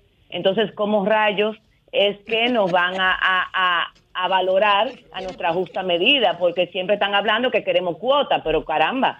Y entonces, ¿quién es que tiene el- el- la medida de la meritocracia de la mujer? No puede ser posible que siempre sea en base a que no puede ir fulana porque yo prefiero que vaya fulanito. O sea, creo y entiendo que las mujeres políticas necesitamos más espacios, más visibilización, Uno nada más tiene que ver los, los medios de comunicación, las portadas de los periódicos, cómo es que siempre estamos en minoría o estamos nulas. Y eso tenemos que llamar la atención al respecto. Y evidentemente, dentro de mi partido, pues a mí me corresponde pues quejarme, aunque haya personas que no me comprendan, no importa si sean hombres y mujeres, pero sé que luego que uno hace y crea el precedente van a ser beneficiadas de esta lucha. Claudia Rita, y el argumento que ofrecen algunos no es que ellas no quieren o ellas no pueden, están muy dedicadas a la familia, a otros temas, no quieren exponerse porque el que pasa a una posición pública de trascendencia se expone a muchas críticas y eso. ¿Esto es real? ¿Esto ocurre? ¿O hay mujeres dispuestas a participar en la actividad política tal cual lo hace un hombre hoy día? Mira, claro que sí. Lo que pasa es que hay que trabajar con lo que se llama perspectiva de género y entender el porqué de las cosas. Cuando a las mujeres se les hace difícil estar en los espacios públicos es porque hemos sido expuestas a muchas críticas, sobre todo sobre nuestra apariencia física, sobre nuestra inteligencia, entre otras cosas. O sea, son muchos eh, los hombres que cometen errores públicamente, que dicen cosas que no son, eh, que tienen incluso deficiencias intelectuales y uno no le anda retru- estrujando eso. Sin embargo, cuando se trata de mujeres, somos muy duros y somos muy críticos. Entonces, eso hace y lacera la autoestima también de las mujeres que participan en la vida pública y a veces algunas prefieren no estar en los medios, pero sí hay muchas otras que sí eh, pueden participar y sobre todo mujeres jóvenes que están eh, haciendo su carrera política también dentro del partido y mujeres que ya tienen una trayectoria importante. Claudia Así que Rita. muchísimas gracias. Dígame. Claudia Rita, Consuelo, te felicito en primerísimo lugar, pero en segundo lugar hay un factor material, concreto también, para la poca participación de las mujeres. Los hombres tienen más dinero que las mujeres para poder llevar a cabo una candidatura. Es un- una cuestión objetiva. ¿Es así? Es así, una realidad. Tienen más dinero y consiguen mayor financiamiento también. Que hay que realmente hacer un fondo de ayuda para las mujeres candidatas. Nosotras en esta ocasión son 38% las mujeres que se inscribieron en el PLD y en el PRM incluso son menos del 30 porque también allá hay que dar un down payment de 100 mil pesos que le ha hecho daño a muchas mujeres que han querido participar como aspirantes en el PRM. Y tengo que decir, ahí que está mi amigo eh, Pedro, que las mujeres de la Fuerza del Pueblo también tienen que darle mayor visibilidad. Hay 20 mujeres del CP, pero no son conocidas, no van a los programas, no le dan los espacios, así que tenemos que hacer una lucha en conjunta con esto. Yo te Claudia, Claudia, Claudia Gracias, Rita, gracias, Cla- Claudia Rita. Rita, ahí hay poca gente, entonces Bueno, las mujeres también hay bien. que hacer. Gracias a Claudia Rita Abreu. Muchas gracias, Claudia Rita. Bueno, señores, nosotros nos quedamos aquí. Son las 8.35. Buenos días, José. Adelante. Bueno, gracias Julio. Saludos a todos, saludos a todas. Buenos días y feliz inicio de semana. Mm, ¿Qué es lo que pasa con el mayor clásico, Llovita? Como que la mujer le entró a apuñalar. Hay que poner los datos. Vamos a ver que si alguien nos actualiza de eso más adelante. El mayor clásico es un artista urbano, Emanuel Reyes, de aquí del 24 de abril, un tipo duro, de la segunda generación de demboceros del país. Y entonces... Ah, que eso viene por pa- generaciones. bueno, él de- yo considero que él es la segunda o la tercera. Entonces, eh, parece que la mujer le entró a apuñalar. Hay otra niña en San Francisco de Macorís de 17 años que le entró, entró a una cabaña con su ex marido. Escuchen este dato antes de entrar con mi tema principal. Una niña de 17 años que tiene dos años de relación con un tipo que tiene 27. O sea, él empezó con ella cuando ella tenía 15 y él tenía 25. Él es herrero y mecánico automotriz. Y ella, estudiante fracasada. Entonces, ellos tenían dos meses que se habían dejado en San Francisco de Macorís y él se le encuentra a ella en la calle. Ella no quería que él la dejara y él, le di, y él la convence de que vayan a una cabaña para quedar como amigos. A una cabaña, todavía ella es menor, él tiene 27 ahora, ella tiene 17, él le lleva 10. O sea, una unión ilegal según la ley en República Dominicana. No se pueden llevar más de 5 años entre los dos para que tengan una unión. Entonces, ¿qué ocurre? Que la chamaquita lo que quiere es vengarse porque él la dejó. Y cuando terminan de hacer lo que se supone que se va a hacer una cabaña, el tipo se duerme y ella trata de cercenarle el pene con una navaja. Quiso cercenarle el pene con una navaja en venganza. Y el tipo cuando sintió el primer puñón que se despierta, la segunda puñalada se la dio en la mano a él, agarrándose. Y están tratando de... Lo están atendiendo y ella está detenida. Bueno, el tema es que ¿por qué el Estado no se entera de esa relación? De que hay un tipo que tiene 27 años abusando de una menor que empezó a coger a los 15. ¿Por qué no se entera el Estado? Y termina eso en esa cuasi tragedia. Porque el Estado no está presente en el barrio. El Estado nada más sabe lo que pasa en el barrio después que pasa. Y hay un problema de centralización muy fuerte que impide que los casos de violencia intrafamiliar como este o intrapareja como este, porque tenía una relación de dos años, eran una pareja disfuncional, no se conozcan hasta que salen en los medios de comunicación. En, en La- lo la que luz. esperamos, Sí, sí, perdona, ya hay una estructura que es fácil detectar eso si funcionara bien, que son las escuelas. Existe no solamente la totalmente. orientadora, Tienen toda la información, pero la ellos no creen en la data, no la usan. Existe también asociación de padres, madres y amigos de la escuela que se supone que le dan seguimiento a lo que está pasando con los No, no le dan no. seguimiento. Además, tienen que dejar que la data hable a través de los algoritmos. La- la- todos los desertores escolares, que ahora aparece un informe aquí muy penoso, señores, en Diario Libre, de que aumentó el analfabetismo en República Dominicana, el analfabetismo industrial, ¿eh? porque una cosa es analfabetismo industrial y otra cosa es analfabetismo eh, tecnológico. Los analfabetos industriales, en su mayoría, son eh, los, los, los intelectuales industriales en su mayoría son analfabetos tecnológicos y viceversa. Hay una nueva definición del analfabetismo a partir de la importancia de la tecnología en nuestra vida. Tú puedes tener 10 títulos, pero tú no sabes configurar una red social. Esos títulos no te sirven de, mucho. Entonces, el analfabetismo industrial, el de mame mismo mu, más sabe el burro que tú, aumentó de 4 a 5% en República Dominicana después de la pandemia. Una derrota que se le acumula Oh, subió de 5.5 a 6.5. Una derrota que se acumula al fallido sistema educativo. Pero si el gobierno tuviera presente en la comunidad, por eso nuestro proyecto se llama seguridad perimetral, porque empieza donde comienza el barrio, entonces pudiera darse cuenta de todas esas relaciones tóxicas, como la que la niña de 17 años que intentó asesinar el pene a su pareja o la de una relación que también es tóxica como la del mayor clásico, Emmanuel Reyes, que la mujer intentó logró apuñalarlo anoche y está recluido en un centro de salud. Señores, miren, par de temas. Primero, voy a explicar brevemente por qué a mí no me gustan la competencia deportiva y por qué yo no celebro nuestro triunfo en los Juegos Panamericanos. Eso es relativo, eso no significa que es una posición radical, pero yo quiero que la gente entienda por qué nosotros tenemos que movernos de la competencia a la colaboración y cómo la colaboración está cambiando la humanidad, mientras la competencia nos remite a tiempos medievales y paleolítico y neolítico. Es que eso no tiene sentido competir. Solamente los seres humanos deberíamos competir en espacios de sobrevivencia. Pero en espacios de progreso no se compite. Eso no tiene sentido. Y ahorita voy a tratar de explicarlo. Mientras tanto, quiero decir algo. Miren, el- la semana pasada, el viernes, yo dije aquí que lo he dicho varias veces, pero insistí en esto la semana pasada. Dije que el pica pollo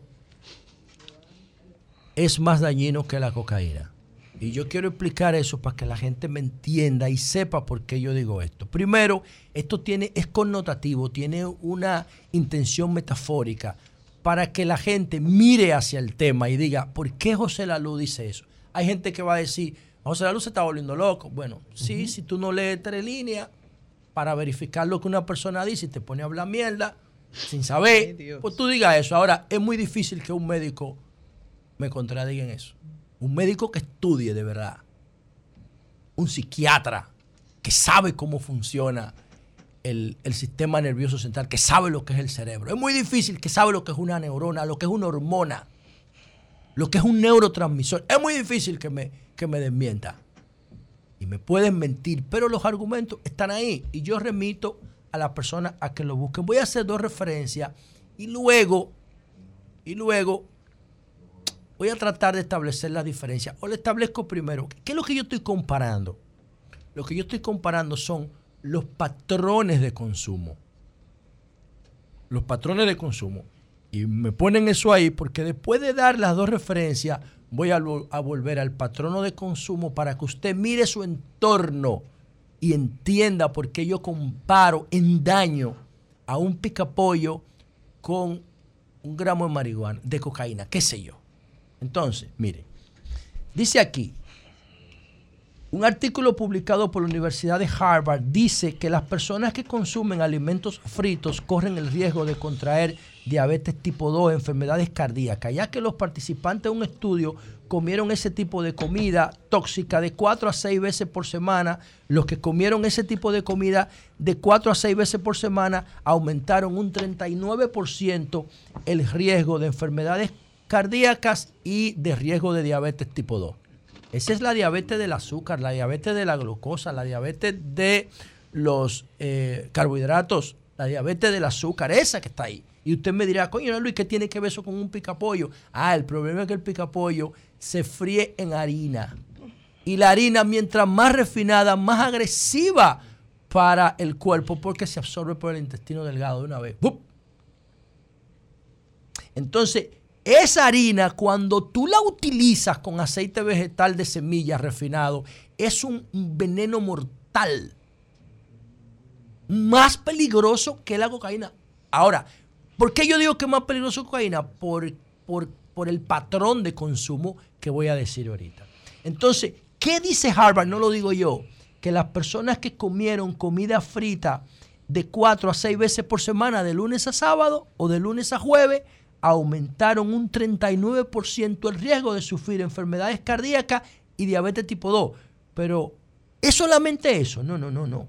El Harvard Health News publicó el artículo que explica que los alimentos fritos favorecen la inflamación en el cuerpo. La inflamación, diabetes tipo 3, señores, que es la nueva frontera del diagnóstico de la diabetes. Diabetes tipo 3 se te inflama el cerebro y ya no te acuerdas cómo se llaman tus hijos, dónde dejaste tus llaves. Viene el problema de Alzheimer, viene el problema de Parkinson. Cuando tú tienes la inflamación, te llega al cerebro. Que algún médico me, que algún médico me contradiga, no lo van a hacer porque ellos saben que yo estoy en lo correcto. Dice Harvard Health News, no yo, que el alimento permanente de comida frito favorece la inflamación en el cuerpo, la cual podría generar enfermedades cardíacas, diabetes, artritis, Alzheimer, depresión. Escuchen, depresión, que mañana voy a hablar sobre un artículo de cómo las personas que están llamando a salud pública para asistencia médica, el 40% es por caso de problemas mentales, señores, y el 22% es por depresión. Eso es la alimentación. Eso es intestino permeado. Eso es inflamación, producto de comer esa mierda del picapollo. ¿Entienden lo que le estoy diciendo? Dice Harvard Health News, no yo. Los alimentos fritos favorecen la inflamación en el cuerpo, enfermedades cardíacas, diabetes, artritis, Alzheimer, depresión. Y con relación a esto, University Health News dijo que los alimentos fritos pueden provocar cansancio, dificultad de concentración, hacer que la gente se sienta sin ánimo para enfrentar el día. Dice aquí también, se recuperó información alrededor de 107 mil mujeres entre 1993 y 1998. Esta iniciativa procuraba darle seguimiento hasta febrero de 2017 y se tomaron en cuenta otros factores relacionados con la mortalidad, el nivel educativo, quiénes son los que comen ese picapollo frito todos los días en la calle, quiénes son los más pobres, los que no tienen orientación del Estado, la clase media, lo que está comiendo tilapia, lo que está comiendo cepa de apio. Está comiendo sano la clase media porque tiene más acceso a la información o por lo menos se preocupa por comer sano. Pero los pobres de abajo no tienen, no saben el daño al que se enfrentan. Pero entonces, entonces, esa debería ser la comparación para que no se distorsione tu mensaje. La, corporación, la, la comparación es, eh, comer sano versus Eso es muy- eh, eso es muy- eso- eso es más versus comer complejo. disparate porque para tú ahora tendrías que decir lo que dice Harvard sobre el consumo de cocaína para que para que, para que tú puedas Yo lo voy a decir para ahora. que sea Yo lo voy a decir ahora. decir, mira había un grupo que consumía picapollo y había un grupo que consumía cocaína Yo mira que el que, que el que consumía cocaína está mejor Yo lo voy a en, decir. en Que- esta que- que el proporción el que yo lo voy a decir ahora, tú verás ahora que yo lo voy a decir. Obviamente, yo no tengo aquí el espacio suficiente, pero lo puedo hacer y los datos están ahí. Porque antes de yo plantear eso por aquí, yo me puse a estudiar mi vaina. Los datos pero yo están ahí. pero yo Ahora, yo los no datos están yo- ahí yo ahora. no dudo eso, pero es bueno. Los datos es- están es- ahí, es pero bueno yo presentarlo. lo voy a Tú- tú dices, metaforizar. mira, había 300 gente que consumía pe- picapollo. Ellos hicieron este estudio y habían 300 que consumían Si lo cocaína. hacen el- Dentro pero- de tal tiempo, ¿sabe quién tiene que pasó hacer- esto con los que consumían cocaína y pasó ¿Sabe esto con los que tiempo- consumían sabe quién tiene que hacer Así ese- sí, sabe quién tiene pero que hacer ese pero- estudio? pero- Eso es ciencia. Porque, porque tú nada más te estás presentando lo que le pasó a los que comían picapollo. Ahora, lo que le, lo que pasó a los que, que consumían cómo yo lo voy a cocaína, sería bueno eh, presentarlo también. Ahora, tú verás cómo yo lo voy a Porque la explicar. comparación entre un alimento, un, un alimento, tú Eso no es alimento. No, no, Eso no eh, sirve. La comparación entre Eso no es alimento, eso es entre- un veneno. Entre un alimento o un Eso, veneno. no- eso es un veneno. Eso que tú la- le dices mira, alimento es un dice- veneno. Que dice- tú no te atreves a dice comerlo. para Tú no te atreves a comértelo. dice para- ni se lo come María Elena, Di- ni se lo come Doña Consuelo, dice- ni Eury. Dice para, sí, yo dice, para hacer, Ah, bueno. A mí no me gusta el picapollo. para Celso dice, para Celso. Pero usted lo hace en su Oye, casa. oye lo que dice, oye lo que dice para Celso. Todas las sustancias y no hay uno que no hay una sola que no lo sea, son venenos. Lo que hace la diferencia entre el veneno y la medicina es la ración. Eso, no dice para pero es que eso no tiene que decirlo él. Bueno, pero eso lo dice él. Eso no tiene que No, decirlo pero está bien, él. tú lo di- dilo No, tú no, es que pero- yo- pero es que eso no él. tiene- es que Él eso- le dice, claro. La, difer- la diferencia. ¿Cuál es mi crítica? La diferencia entre el veneno y la medicina Sí, y- es, la, es la eh, ración. eh, tú le estás dando la. tú- tú- Eh, mira, voy a, voy a hacer un, un paréntesis Para decirte lo siguiente. ¿Cuál es mi patrón de comparación? Ese Sí. Es la ración. Claro. Mi patrón de comparación es que si tú te comieras un picapollo al menos, te hace daño. Claro, claro. Pero el que se ha normalizado es que tú ves la fila de gente buscando un picapollo porque no saben que se están envenenando. Ahora, ¿cuál es el patrón de consumo de la cocaína? ¿Cuál es? ¿Cuál es la- el patrón de consumo? Entonces, y yo voy a volver a eso que dice Julio, pero antes quería decir lo siguiente. Antes quería decir lo siguiente. Este grupo de mujeres, de 107 mil mujeres que se le dio seguimiento, señores, oigan este estudio, desde 1993 al 2007, se tomaron en cuenta factores relacionados con la mortalidad, nivel educativo, ingreso, consumo total de calorías y calidad de dieta. El informe reveló que el consumo diario de pollo frito aumentó en un 13% el riesgo de muerte por cualquier causa clínica y un 12% la posibilidad de morir por enfermedades cardíacas. Eso es lo que yo estoy diciendo. Pero además tú dirás, ¿y por qué la luz? ¿Y por qué es eso tan malo le gusta a nuestro cerebro? Porque nuestro cerebro diseñó sistema de compensación cuando nosotros vivíamos en permanente estado de sobrevivencia. Y temas como la grasa, temas como el azúcar y la sal son fundamentales para el cerebro. La mayoría del cerebro, después que le quite el agua, es grasa. Las grasas no son malas, pero hay grasas saturadas de omega 6, como los aceites vegetales de semilla refinados y esas harinas que son un veneno, sobre todo cuando se combinan, porque el pollo no hace daño. La grasa del pollo es noble, tú te lo puedes comer como quieras. Incluso si tú lo fríes en tu casa y no le pones aceite refinado y no le pones harina refinada, tú no tienes problema con el pollo. El pollo es rico. menos El problema es cuando tú lo consumes en modo picapollo, Dice- en modo Kentucky. Dice, Ahí es que se convierte en un veneno y los médicos lo saben. dice Llovita que así no sirve, que no sabe bueno. Pero, pero, pero, Llovita, dile que se pare ahí. Que él no dijo eso, eso lo está diciendo tú, adelante, adelante, que tiene bien, la barriga está igual bien, que él. está bien. Párense los dos No, está bien, está bien, adelante, adelante. Bueno, entonces, Es verdad, es verdad. ¿qué hace el cerebro? ¿Qué hace el cerebro para que a ti te guste el picapollo? Tiene dos receptores de cannabis en la lengua, CB1 y CB2. Entonces, cuando tú consumes el pollo, tú estás activando receptores, igual que si fuiste fumar un tabaco marihuana. Por eso es que te gusta. Pero no te lo enseñan en las escuelas. Entonces, si alguien me desmiente con esto, me demuestra que no es así, yo me paro y voy, ¿qué yo hago aquí? ¿Entiende? Ahora, ¿cuál es el patrón de consumo del picapollo? Se normalizó en República Dominicana porque es muy práctico, porque es muy rico, porque, es muy, porque le gusta a la gente, aunque no sea saludable, porque es barato y porque si te dan una hora de comida en el trabajo, tú en 10 minutos ya estás sentado comiéndote tu picapollo. Pero si tienes que comer una comida compleja o nutritiva, te toma más de una hora. Buscarla, prepararla, encontrarla, comerla, pagarla, todo. Entonces el picapollo es súper práctico porque está listo de una vez. Y entonces no solamente el picapollo y la papa llena de aceite vegetal. Es otro veneno. Es otro veneno. Entonces ahí hay un problema serio de salud.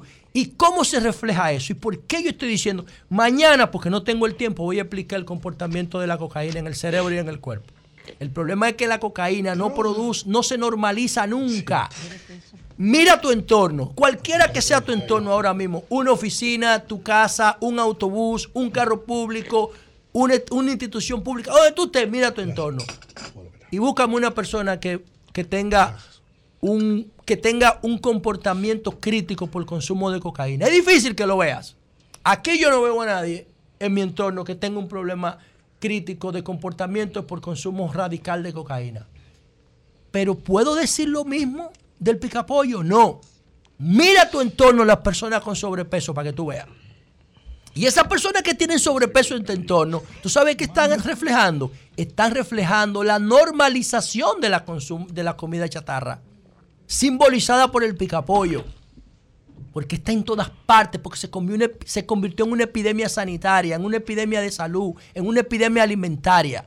Busca tu entorno y mira a la gente sobrepeso. Están reflejando el consumo masivo de esa comida que no sirve. Ahora busca en tu entorno un adicto a la cocaína radical que no puede ejercer sus funciones diarias. ¿A qué no lo encuentra?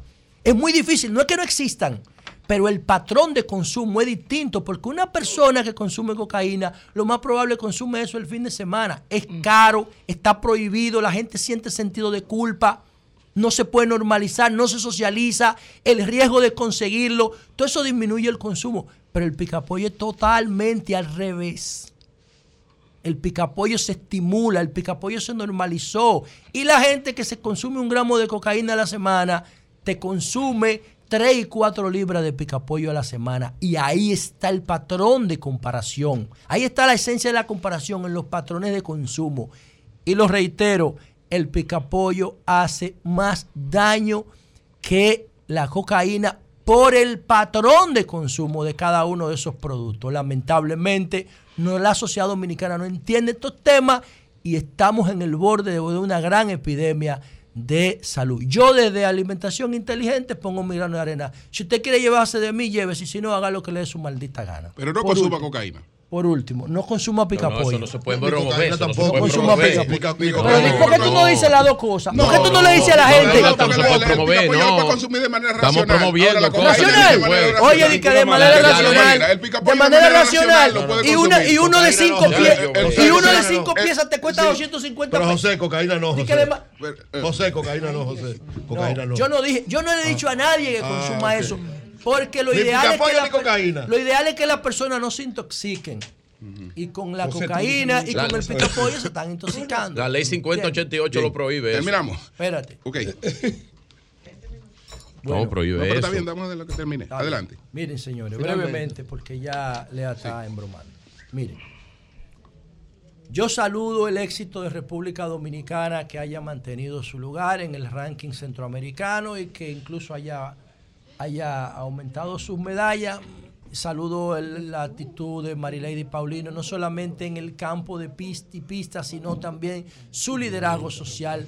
Estamos frente a una gran mujer, a una líder nacional y tiene todo mi respeto por lo que ella ha logrado fuera y dentro del campo de competición.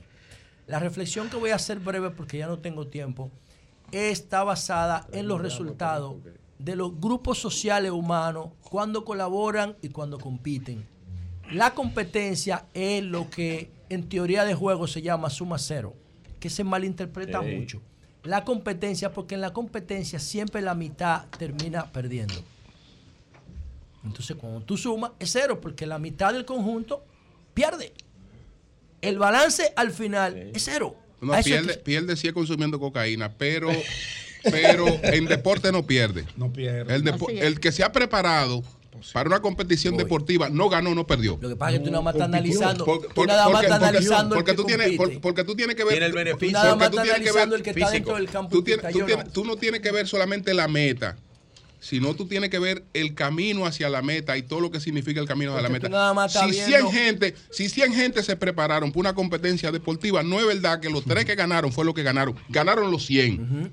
¿Por qué? Porque Está se bien, prepararon. ve a celebrar. Se prepararon. No, no hay que. No, pero no. se prepararon físicamente. yo no lo veo ese Se punto de prepararon vista. físicamente para eso. Yo no lo veo Tú lo, ese tú punto lo de aislaste del consumo de drogas. Yo no porque lo- para eso tú has tenido Sí. que aislarlo del consumo de drogas. es una de las- lo ha metido a estudiar, lo está metiendo a hacer deporte, etcétera. de Entonces, de entonces- entonces, en el camino tú tienes una vida sana, aunque, aunque uno te termine con una, medalla. medalla. Yo no lo veo de ese punto de claro, vista. como ganas mañana. No, claro. Aunque no lo veo, la competencia, yo no lo veo de ese punto de vista. Yo lo El veo deporte de- para yo- competir. Yo, lo veo del Claro. siguiente Para que punto de vista. en Miren, droga y en otra cosa. miren, el deporte, el deporte tiene todos los valores del desarrollo. El deporte es increíble para tú lograr el éxito en una persona, en una familia, en una empresa, en una comunidad, en un país. El deporte tiene, intrínsecamente hablando, no hay una actividad humana tan neta, densamente rica como el deporte. Ahí está todo. El único problema del deporte es que nace de la competición y los seres humanos que pasan el estado de sobrevivencia no deben competir.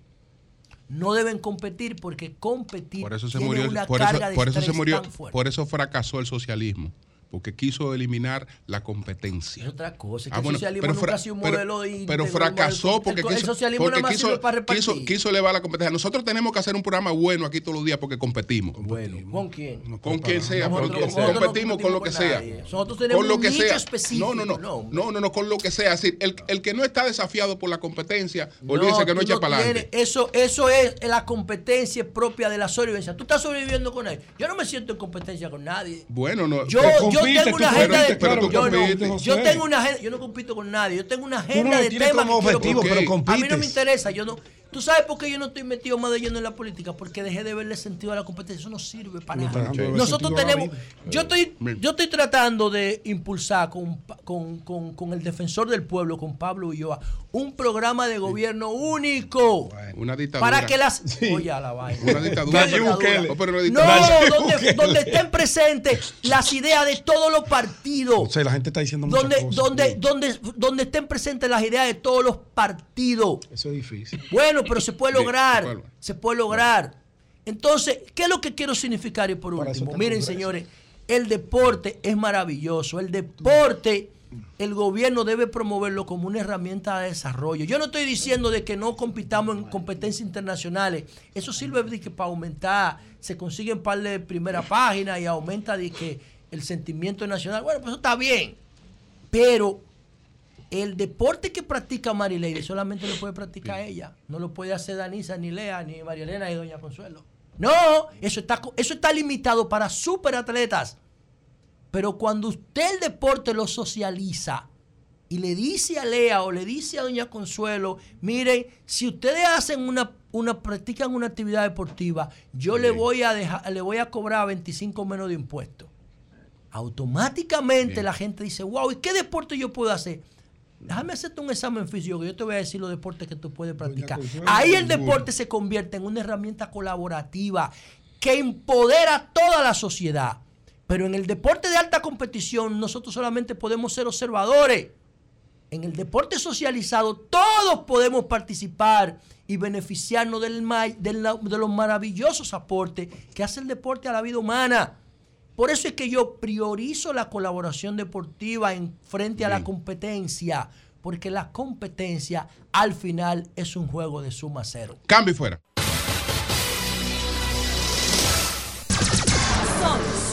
106.5. 9, 7 minutos. Pedro, adelante. Gracias, don Julio Martínez Pozo. Gracias a todo el elenco, mi saludo para mis compañeros, saludo para el equipo de producción, saludos cordiales, afectivos para todos nuestros amables radio escucha, televidentes y cibernautas. Gracias, gracias por la gentileza de su atención cada mañana. Bueno, iniciamos. Quiero decir algo de la marcha del PLD, pero primero debo recordarle a el joven que escribió el mensaje que leyó María Elena y al periodista Bonaparte Gotro Piñero. Yo creo que uno debe, en democracia, mirar los acontecimientos en una óptica global, en una óptica general basado en la realidad del país donde uno vive, no desde el punto de vista y del criterio particular de uno. A menos que usted hace lo que hagamos nosotros, lo que hacemos nosotros aquí cada día, que emitimos nuestras opiniones, no necesariamente usted tiene que estar de acuerdo con nosotros, eso es lo que nosotros pensamos, eso es lo que nosotros entendemos de cada tema que abordamos aquí. Entonces tú ves los jóvenes que le molesta todo lo que hacen los partidos políticos. Y mira, hay cosas que los partidos políticos hacen que uno quisiera que ya en el siglo XXI fueran diferentes, pero lamentablemente no lo son. No hay manera de que los partidos políticos eh, conecten con el electorado de un país pobre como lo es la República Dominicana si no coloca fiches, si no coloca vallas, si no va a los barrios a hacer mano a mano. Es difícil porque no es nuestra cultura, no es la cultura de Estados Unidos, no es la cultura europea, es la cultura dominicana. Pero también, eh, oye, a usted le molestó mucho el movimiento de la Fuerza del Pueblo en la Bolívar dos días, en un proceso de inscripción hacia los candidatos que van a representar esa organización. Oigan, pero yo no lo vi molesto a usted con lo del PRM en el 2024, en el 2020, ni con nada, Pedro? ni con nada, sí, ni con nada de lo que el PRM ha hecho. Usted le molestó la fuerza del pueblo. Está bien, usted vive ahí al frente, pero ¿cuántos partidos hay en la Avenida Bolívar? ¿Cuántos años tiene usted viviendo ahí? Entonces nada más le molestó esa. Qué pena. Yo también hubiese querido que no sea así, pero lamentablemente la actividad política en República Dominicana no ha cambiado. Quizás apostemos a cambio. A mí me gustaría que la Dicolá y todas esas cosas no se, no, no, no se eh, pusieran de manifiesto. Ah, pero no tenemos de otra. Vamos a tratar de ir avanzando con lo menos bulla posible, pero no podemos ser tan irascibles ante lo que hace una organización y permisibles con lo que hacen otras, o totoro o tobaca. Y con el joven, que ojalá no sea de esos algo de jóvenes. Cabito, antes de pasar a la juventud, que él hablaba de contaminación sonora. Entonces, mi pregunta es... Y hasta visual. Ajá, pero digamos sonora, que fue a lo que él se refirió, a la contaminación sonora. Sí. ¿Eso no se puede hacer con menos ruido, de modo tal de no molestar a los vecinos? Pero María Elena no es una misa que se está asistiendo, Mira. es una fiesta política de un partido que quiere ir al poder, como lo hizo el PRM, El como lo han PRM, hecho todos los partidos mira, a Luis- políticos. Luis, tenía, Luis tenía un comando de, de, Eso es mucho de campaña en una de las elecciones. Ahí, en, en- en el sector este de, de- En todos los sectores. No, no, no, Hay no. que montar comando de campaña para una en presidencial. uno de los sectores del, del NACO. Y le pidieron, por, por la bulla que hacía, los vecinos. Le escribieron y le pidieron que por favor bajara eso. Y eso está y él bien. lo hizo. Lo que te quiero decir que no es solamente una queja ahora de Cabito. No, no, no, eso no. pasa y los partidos Doña. tienen que tener cuidado. Y eso fue un Bien. comando de campaña de Luis. Sí, pero eso, hace varios eso es años. naco. En la Bolívar están las casas nacionales de casi Sí. todos los partidos políticos. Pero que no hacen Primera vez, primera Sí. vez que la Fuerza del Pueblo hace una actividad masiva en ese local. Ah, bueno. Y era algo emblemático, necesario. Es que las inscripciones fueron Bien. ahí. Ahí era el proceso de inscripción y cada candidato llegaba con su algarabía. Ah, sí, claro. ¿Tú me entiendes? Sus redoblantes, sus cosas. Sí, sí. Esa es la democracia, ese es el sistema. Bueno. Yo, no, no es que él no tenga razón en lo que expresa. Lo que pasa es que también no podemos ser tan, Sí, tan sensibles. No, porque tenemos que entender el proceso. Es como el joven que escribe. Oye, a mí me encantaría que esos jóvenes que le molesta tanto, tanto lo que hacen los partidos políticos y los actores políticos, también le molestara cuando salen lo del orgullo gay, con el robo a la gallina. A mí me gusta, porque eso sí me molesta a mí, porque me le está mandando un mensaje a mis hijos completamente divorciado de lo que son nuestros valores y nuestras costumbres. También me gustaría que se opongan a la música de los kitipón con el reggaetón y el dembow. A mí me gustaría. Ah, no, nada más lo malo son los actores políticos. No, venga un partido político, forme parte, para que produzcamos juntos esos cambios que usted añora. Porque no es que estoy en desacuerdo. Lo que pasa es que criticar, criticar, criticar, pero ven a hacer, ven, ven a hacer, para que cambiemos juntos eh, eh, esa forma inadecuada que tú entiendes que hacen los partidos políticos, que tienen muchísimas malas. Óigame bien, yo quisiera hacer una campaña sin una Dicolay, pero para yo ganarme el voto de los barrios tendré que poner en algún momento en una esquina una Dicolay. Oye, lo tendré que poner, a mí no me gustaría, porque yo detesto el ruido, pero tendré que hacerlo, molestando lo menos posible, que se beneficie los que lo van a disfrutar en ese entorno, pero hay que hacerlo. Bueno, saludar, saludar la marcha del Partido de la Liberación Dominicana, una marcha bien organizada, muy vistosa, con mucho entusiasmo dentro de, de la gente que estaba eh, allí por el alto costo de la vida, por la inflación y todos estos males que estamos padeciendo los dominicanos. Desde la fuerza del pueblo, y en este momento hago un paréntesis eh, del comunicador a el político. Desde la fuerza del pueblo valoramos y apoyamos toda actividad que haga los partidos políticos, que hagan los partidos políticos de oposición, con miras a cambiar el rumbo de esta República Dominicana que no va bien. Saludamos esa, ah, ese fortalecimiento del Partido de la Liberación Dominicana. Bueno, el fin de semana, yo digo que la oposición debe estar más que contenta, porque este fin de semana la oposición se dejó sentir en la República Dominicana. Por un lado, esa marcha que acabo de, hacer mención del Partido de la Liberación Dominicana el sábado, luego desde el sábado, domingo, continúa hoy hasta el miércoles el proceso de inscripción a nivel nacional de la Fuerza del Pueblo. Joan, la Fuerza del Pueblo organizó, como yo le trataba de explicar a Virgilio Félix, que este partido no improvisa, que la Fuerza del Pueblo todo se planifica. Y, y, Ah, fue involuntario. y, Disculpa. y, y la organización tenía calendarizado qué tipo de actividad y en qué fecha la iba a hacer para mandar el mensaje que se comenzó a mandar contundente de la fortaleza, de la estructura, de la disponibilidad de los candidatos a diferentes puestos electivos en la fuerza del pueblo. Si usted no lo quiso ver, si usted no quiso entrar a las redes para no, no hacer un mea culpa, bueno, ese es su problema. Ahora, lo que se vivió en el partido de la esperanza, al cual yo honrosamente y me siento con una satisfacción inmensa que ayer la multipliqué por 20. Cuando acudí a inscribir, Joan, por favor, repíteme las imágenes, cuando acudí con mi equipo político y con gran parte de los seguidores de la circunscripción número 2, que fuimos, yo fui parte de eso que a Cabito no le gusta. Yo no llevé redoblante, pero sí llevé una gran cantidad de personas, porque en política, si usted no manda una señal de que la gente lo sigue, usted no va para ningún lado. Quédese en su casa, ponga una iglesia o, o- o métase a Monaguillo. Pero en política, lamentablemente, eso hay que hacerlo. Y llegamos allá a las 11 de la mañana con todo nuestro equipo, los candidatos a regidores que nos acompañaron, los miembros de la dirección central. Y fue un acto muy emblemático, muy bonito. Asimismo vi que llegó Carlos Guzmán, Surún Hernández, eh, nuestro... ¿Surún está con ustedes? Sí, Surún es de la Fuerza del Pueblo, Surún... Sí, hizo, hizo una caravana exitosa. Yo la voy a enseñar ahorita. Surún... Sur- es que eso no era una caravana, Virgilio, no distorsiones. Ay, ¿qué era? Ese era el proceso de inscripción. De inscripción, Virgilio. Ahí no había caravana. La gente llegó, Él llegó con... con una caravana de él. Oye, mira, por ejemplo, Celine Méndez llegó, ella y su papá, porque ese es su modelo, y se inscribió y fue recibida con muchos aplausos por la gente que estaba allí.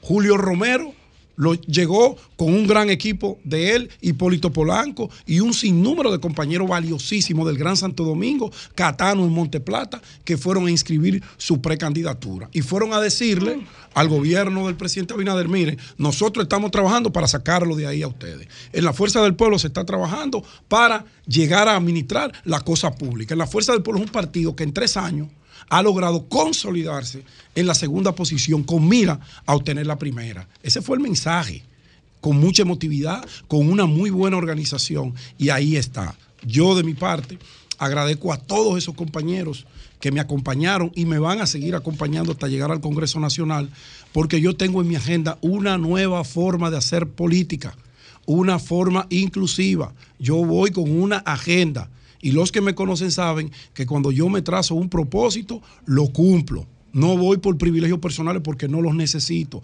Voy porque entiendo que la circunscripción número dos necesita una auténtica y verdadera representación en el Congreso y en los estamentos de poder. Le pongo un punto aquí. Saludo a don Celso Juan, que ya está aquí con nosotros y va a ser nuestro primer invitado del día de hoy, porque yo me debo al pueblo. Yo me debo a mis oyentes y mis seguidores y a los seguidores de este programa. Miren, señores, yo, desde que comenzó el tema de la ausencia del agua en las llaves de los hogares dominicanos, asumí ese tema. Yo sé que quizá a Fellito no le gusta cada vez que hablo de esto y quizá hasta puede gente darle cuerda que tengo algo contra él. Yo no tengo nada contra nadie. Todo lo mío es a favor de.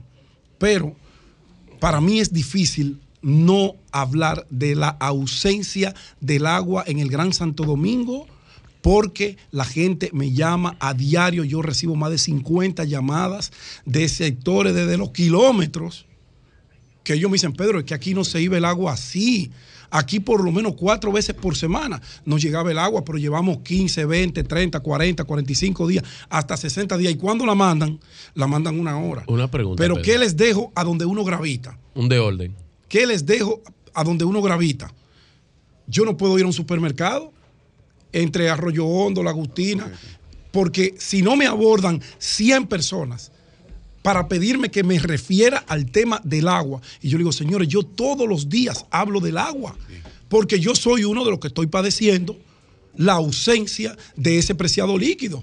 El domingo, antes de yo salir a la inscripción al partido, recibí la llamada de Rubén Camilo, que vive ahí en, en uno de los sectores de la República de Colombia. Mis vecinos me paran cuando salgo a caminar porque no hay agua. Y el tema del De agua, orden, el tema del agua no es un tema de la sequía. Ah, bueno. No es un tema de la No, sequía. pero ahí no. Porque aquí, y yo lo puedo demostrar, hemos vivido procesos de sequía mucho más graves que el que se está viviendo ahora y esos sectores recibían el agua. Aquí hay un problema grande de gerencia con la Eso no administración Bien, bien, bien. de la crisis. No, es que eso no es verdad. Tú lo Es que puedes eso no es verdad. Es que entender eso no es verdad. como tú quieras. Ahora, Es que eso no es verdad. ahora. No, Eso no es hay verdad. agua, no está llegando Eso y no es esa es la realidad. No, lo que sabían administrar la crisis del Bueno, agua eran señores, ustedes. Los que no lo saben bien, administrar son ahí. el PRM. Eso es, eso es un Señores, tollo lo que tú acabas No, de explicar. un tollo es la administración, que, la gente no está Pedro. recibiendo el Y agua. mandándole un mensaje errado a la gente. en vez de decirle Julio, lo que está pasando. Déjalo que termina, Vigilio, por favor. Sí, pero está viendo Julio, pero que decirle a la gente, ah, no, Ah, que, es una situación, no, pues eso no puede ser. ¿Pero qué le digo? La administración, es la administración. o sea, nosotros Julio, votamos el 20 agua, o 20 el agua, segundos, el. PRM la agarró Don- y se la bebió. Don Julio, 20 no, segundos. ve, Pedro. 20 segundos. Así no se le explica a la gente. ve- no, pero explíquenselo ustedes que son que están administrando. No, pero estoy explicando yo a no, ti. tú estás. vos- déjame yo quedarme callado en esa parte. No me voy a dejar provocar de ti hoy lunes. Lo cierto es que la CAS tiene que sentar a sus técnicos y ver cómo van a racionalizar el tema del agua, porque aquí hay un problema sasazo y la gente se está hastiando de eso. Esa es la realidad. Bueno, Punto. señores, informar. que Grave. El presidente Abinader, a partir de hoy, ya se incorpora a sus actividades normales. bueno. El Sí, presidente Abinader estuvo en pausa por el COVID. A partir de hoy, con la reunión en el Palacio de la Policía, se reincorpora a todas sus actividades Qué bueno. normales. El presidente, El presidente Abinader. Adelante. Buenos días a mis colegas del programa y a los oyentes en la República Dominicana y el mundo. La temperatura promedio para hoy rondando los 76 grados estará seminublado y no se sentirá caluroso. Este, Pedro, tú tienes muchos oyentes en Nueva York, porque son muchos los que me han manifestado en las calles, en restaurantes y otros lugares que visito, que llamarán a sus familiares, amigos y relacionados para que te apoyen. Gracias, Ramón. Bien. Tres personas sin vida, entre ellas dos electrocutadas, decenas de autos arrastrados por el agua con personas en su interior, cientos de desplazados y daños millonarios es el saldo preliminar de las lluvias e inundaciones repentinas que ocurrieron este domingo en varios condados de Nueva York y otras ciudades aledañas. debido al impacto de la tormenta severa, con viento de hasta 80 kilómetros por hora, dejaron árboles caídos, rocas y otros escombros. El Servicio Nacional de Meteorología informa que la intensidad de la lluvia inundó casas, provocó deslizamiento de tierra y el cierre eh, en parte de varias autopistas. El servicio del, del tren Metro Norte, que transporta eh, miles de personas hacia el norte del estado, fue suspendido. Después del miércoles se espera una probable hora de calor de al menos 90 grados aquí en Nueva York.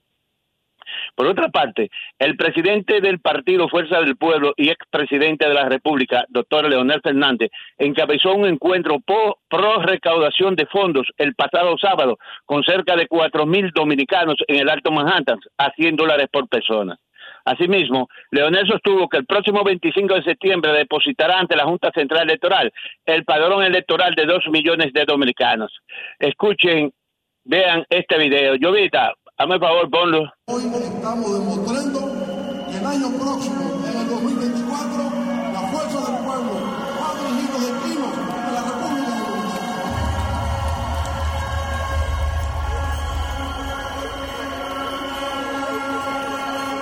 Esta es una gran manifestación de apoyo, es un acto de confianza de que los hombres y las mujeres de la fuerza del pueblo pueden garantizar la paz, la armonía, el sosiego de la sociedad dominicana, pero al mismo tiempo el progreso y la prosperidad, porque ya tienen un legado que pueden exhibirle al pueblo dominicano y eso es lo que genera la confianza que hoy concitamos para seguir creciendo en el corazón del pueblo dominicano. Continuamos. Atención, sí, atención dominicanos que escuchan este programa en los Estados Unidos. El senador estatal por mm, eh, el senador federal por Nueva York, George Thomas, está pidiendo a la Administración de Alimentos y Medicamentos que investiguen la bebida energética Prime comercializada por el influencer de YouTube por su contenido ultra alto de cafeína y su comercia- comercialización dirigida a los jóvenes. La bebida viene en seis sabores y los influencers lo, lo comercializan vigorosamente en TikTok y YouTube y se ha convertido en un símbolo de estatus popular entre la generación Z. Esta bebida tiene tanta cafeína que avergüenza a Red Bull al comprar Prime en línea, donde un paquete de 12 cuesta 29.99, la compañía señala que la bebida solo se recomienda para mayores de 18 años, pero la estrategia de marketing centrada en las redes sociales casi ha garantizado que la bebida se convierta en una sensación entre los niños y adolescentes. Por último, policiales. Pipán, pipán, tituá, tituá, po, po, po. La policía apresó este domingo al hispano Tomás Abreu, de 25 años, presuntamente dominicano, por matar un hombre de 86 años y herir a otros tres por disparos aleatorios en cuatro lugares diferentes desde una motocicleta en marcha. Estos hechos ocurrieron en Queens y Brooklyn el pasado fin de semana. Regresamos al estudio. Gracias, Ramón, gracias. Cambio y fuera. Sol 106.5. Celso Juan Barracine está con nosotros, Marrancini, que es el presidente del CONE, el Consejo Nacional de la Empresa Privada. Saludos, Celso, ¿cómo estás? Muy bien, muchas gracias Julio y a, y a todos los, los integrantes de este prestigioso equipo eh, de este programa tan, tan escuchado y buenos días a todos los radio oyentes. Muy complacido de estar aquí de nuevo. bueno, Celso Juan, eh, hay control eh, de la inflación. La inflación ha ido cediendo. Eh, sin embargo, la economía parece que no va a crecer en función de las expectativas para, para este año. Eh, desde la óptica de ustedes en estos momentos, eh, ¿qué es lo que más les inquieta? Bueno, eh, realmente viéndolo desde la óptica de, de dónde venimos, venimos de, de una inflación causada por, por una pandemia, luego de todas las distorsiones que esta misma creó en la economía mundial, y eh, todos los países empezaron a tomar medidas restrictivas eh, para controlar la inflación, a lo cual no escapó la República Dominicana. Esas medidas pues, han probado ser acertadas en el sentido de que la inflación ya está en el rango meta de 4%, más o menos uno, obviamente eso eh, en detrimento del crecimiento económico, que en el primer semestre pues ha sido muy, muy débil y, y- y por eso el Banco Central eh, tomó unas medidas que también consideramos que son muy acertadas de, eh, de incentivo monetario para poder eh, reactivar la economía y tratar de rescatar ese crecimiento eh, estimado que se tenía de alrededor del 4% para, para este año. Nosotros entendemos que eh, esas medidas son acertadas y, confiamos en que van a surtir su efecto. Eh, incluso si fueran faltas más, pues estamos seguros que el Banco Central, como en otras ocasiones, tomará las medidas que, sean necesarias. Eh, tal vez el foco de atención principal es qué va a pasar en la economía mundial, cómo va a seguirse desarrollando eh, el, pues las medidas que, que se están tomando de aumento de tasas, que todavía no han pasado como nosotros a una fase de, de estabilización o incluso de reducción de tasas, como ya ha ocurrido en la República Dominicana. Y eso, eh, sobre todo en los Estados Unidos y, su efecto hacia nuestro país, pues eh, todavía es una fuente de, de mucha incertidumbre de si la economía americana va a entrar o no en una recesión, si va a ser una desaceleración suave, como la llaman, soft landing, o, o si realmente va a haber una, una, eh, eh, depresión de la, de la economía, una recesión profunda, y cuál va a ser su efecto en nuestras exportaciones, en nuestro turismo, que hasta ahora eh, tienen un comportamiento excelente. Las exportaciones siguen creciendo, el turismo sigue creciendo, las remesas están por encima de- del año pasado, por ende no hay incertidumbre en cuanto a la generación de divisas en, en la República Dominicana, más bien de la actividad económica interna. En base a eso, ¿cómo calificaría el primer semestre eh, en cuanto a la actividad económica y las expectativas para el segundo semestre, tomando en cuenta que estamos en un año preelectoral? Bueno, el primer semestre definitivamente ha sido muy débil la- el crecimiento económico. Todavía no están las cifras finales, pero eh, creemos que va a quedar alrededor del 2%, si acaso. Y, y eso requiere, y son las expectativas que tenemos, de que el segundo semestre eh, haya una reactivación económica, más bien impulsada por eh, todo este paquete de estímulos monetarios que ha anunciado el, el Banco Central eh, con un énfasis especial en la construcción, que eh, fue uno de los sectores que más contribuyó al decrecimiento económico o a la desaceleración, eh, porque el, el sector en sí decreció, la economía no, pero en promedio tuvo un, un efecto muy importante.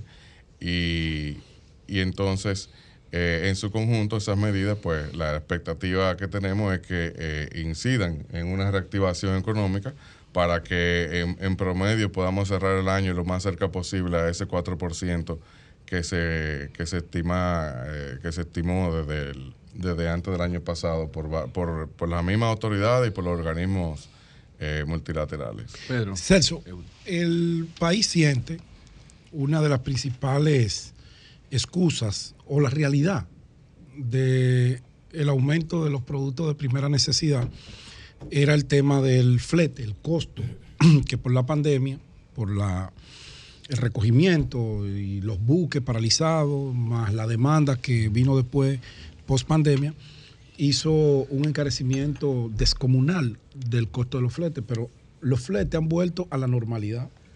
Los mercados internacionales han comenzado una baja en esos commodities, como se llaman comúnmente, pero en República Dominicana no vemos que se manifiesten esa disminución tanto de los fletes como del costo de las materias primas. ¿Por qué?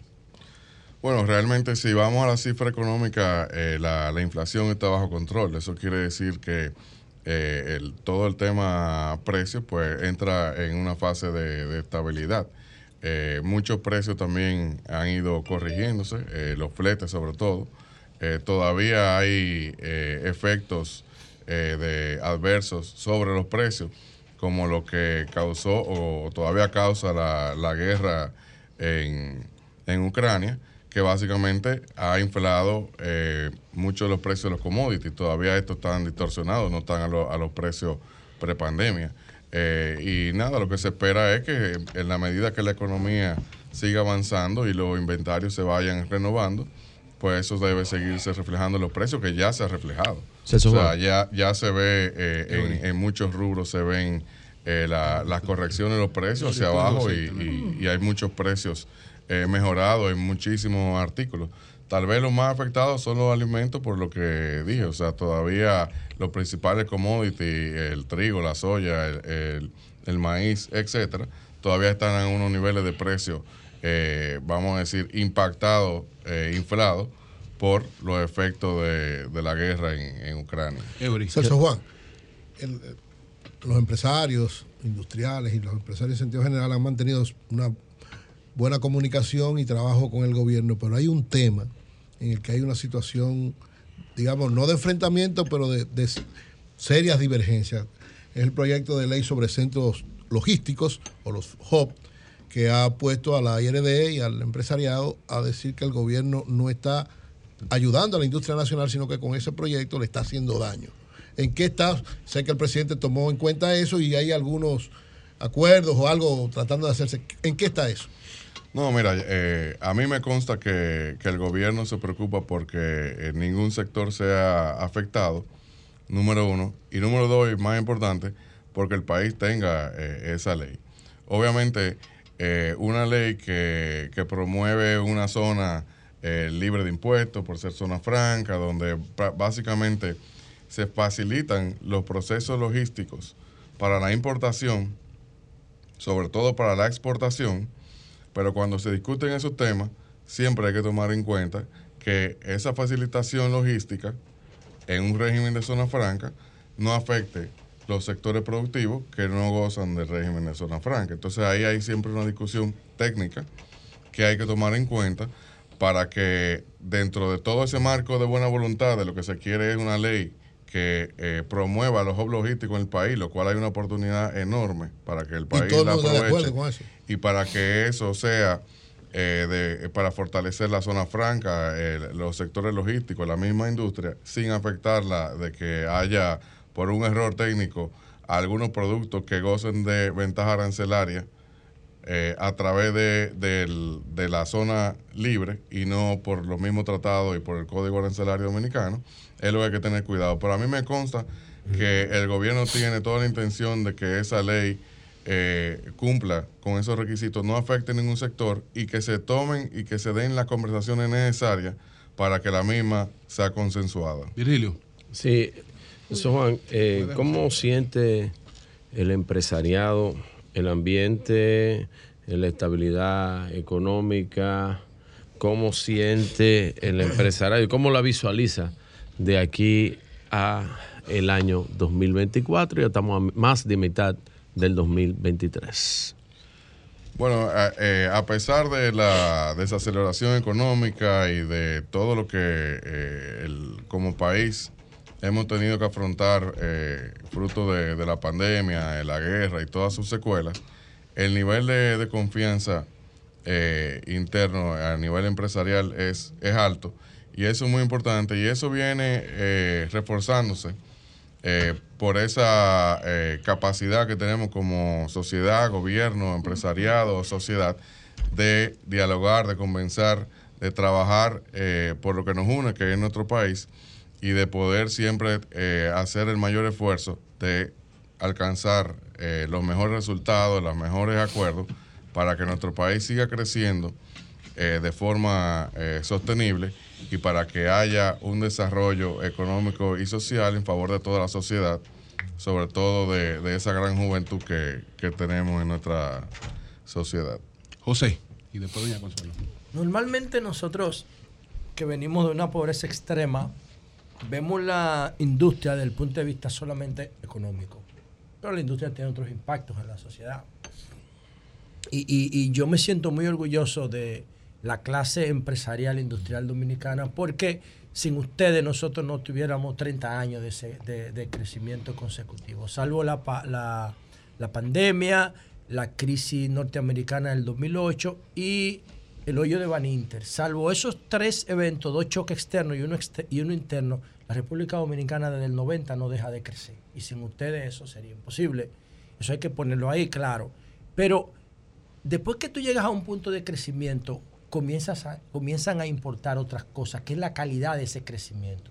El impacto que tiene la industria en la salud medioambiental y el impacto que tiene la industria en la salud física de las personas. Cuando me refiero a la salud medioambiental, me refiero al tema del plástico, porque una botella de agua no se puede reutilizar. Si solamente hay que cambiarle eh, la, la boca donde uno toca, pues la botella debería reutilizarse, pero ustedes prefieren hacer una nueva. ¿Por qué? Y tenemos nuestros nuestros ríos llenos de basura plástica y a nadie parece importarle eso. ¿Por qué no podemos reutilizar el plástico en vez de emitir plástico tóxico al, mer- al- al entorno, por un lado? Y por otro lado está la salud física. Eh, La ciencia cada vez arroja más evidencia del impacto que tiene en la salud la comida chatarra, lo- lo- lo- las grasas omega 6, am, los aceites de semillas refinados y, y la- la- la- los productos eh, sobreindustrializados, alimenticios. Ustedes que no consumen eso, porque yo lo sé que no lo consumen si no estuvieran muertos todos los ricos. Ustedes no, no llegan a un punto en que ¿Cómo piensan, así? wow, ya tengo mucho dinero, ahora me voy a preocupar por la salud de la gente y por la salud del medio ambiente. Adelante. O solamente importa Bueno, te voy a responder la pregunta tan amplia en, en un sentido también amplia y básicamente por tres ángulos. Lo primero es que eh, el CONEC cumple 60 años este año y, y eso ha, ha, eh, hecho también que hagamos un profundo ejercicio de, de reflexión y veamos eh, de dónde venimos. O sea, el, el país ha crecido 5.3% en 50 años.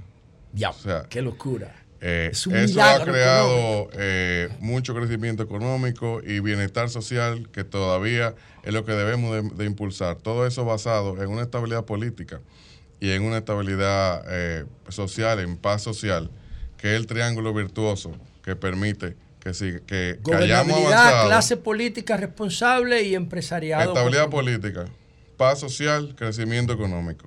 Ese es el triángulo virtuoso que permite que podamos avanzar, que hayamos podido avanzar y que podamos seguir avanzando. Entonces, en ese marco, eh, el, el CONEP, que hoy cuenta con como membresía con casi 80 empresas, digo casi porque siempre hay una que otra aprobándose, eh, y 74 gremios de- del país, que a la vez representan 60 mil empresas.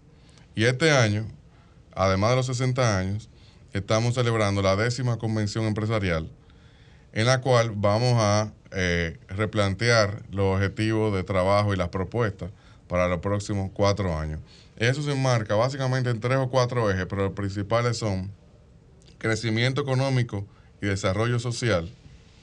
Uno de ellos es el tema de sostenibilidad, donde el tema ambiental tiene un peso enorme, y el otro se enmarca en la gestión de riesgos, de cómo prepararnos eh, para el país eh, para desastres, el tema de vivienda, que es un, que es un tema también que, que- que queremos darle mucho más eh, impulso desde las empresas, eh, no solamente como gestión de riesgos, sino también como generador de bienestar social.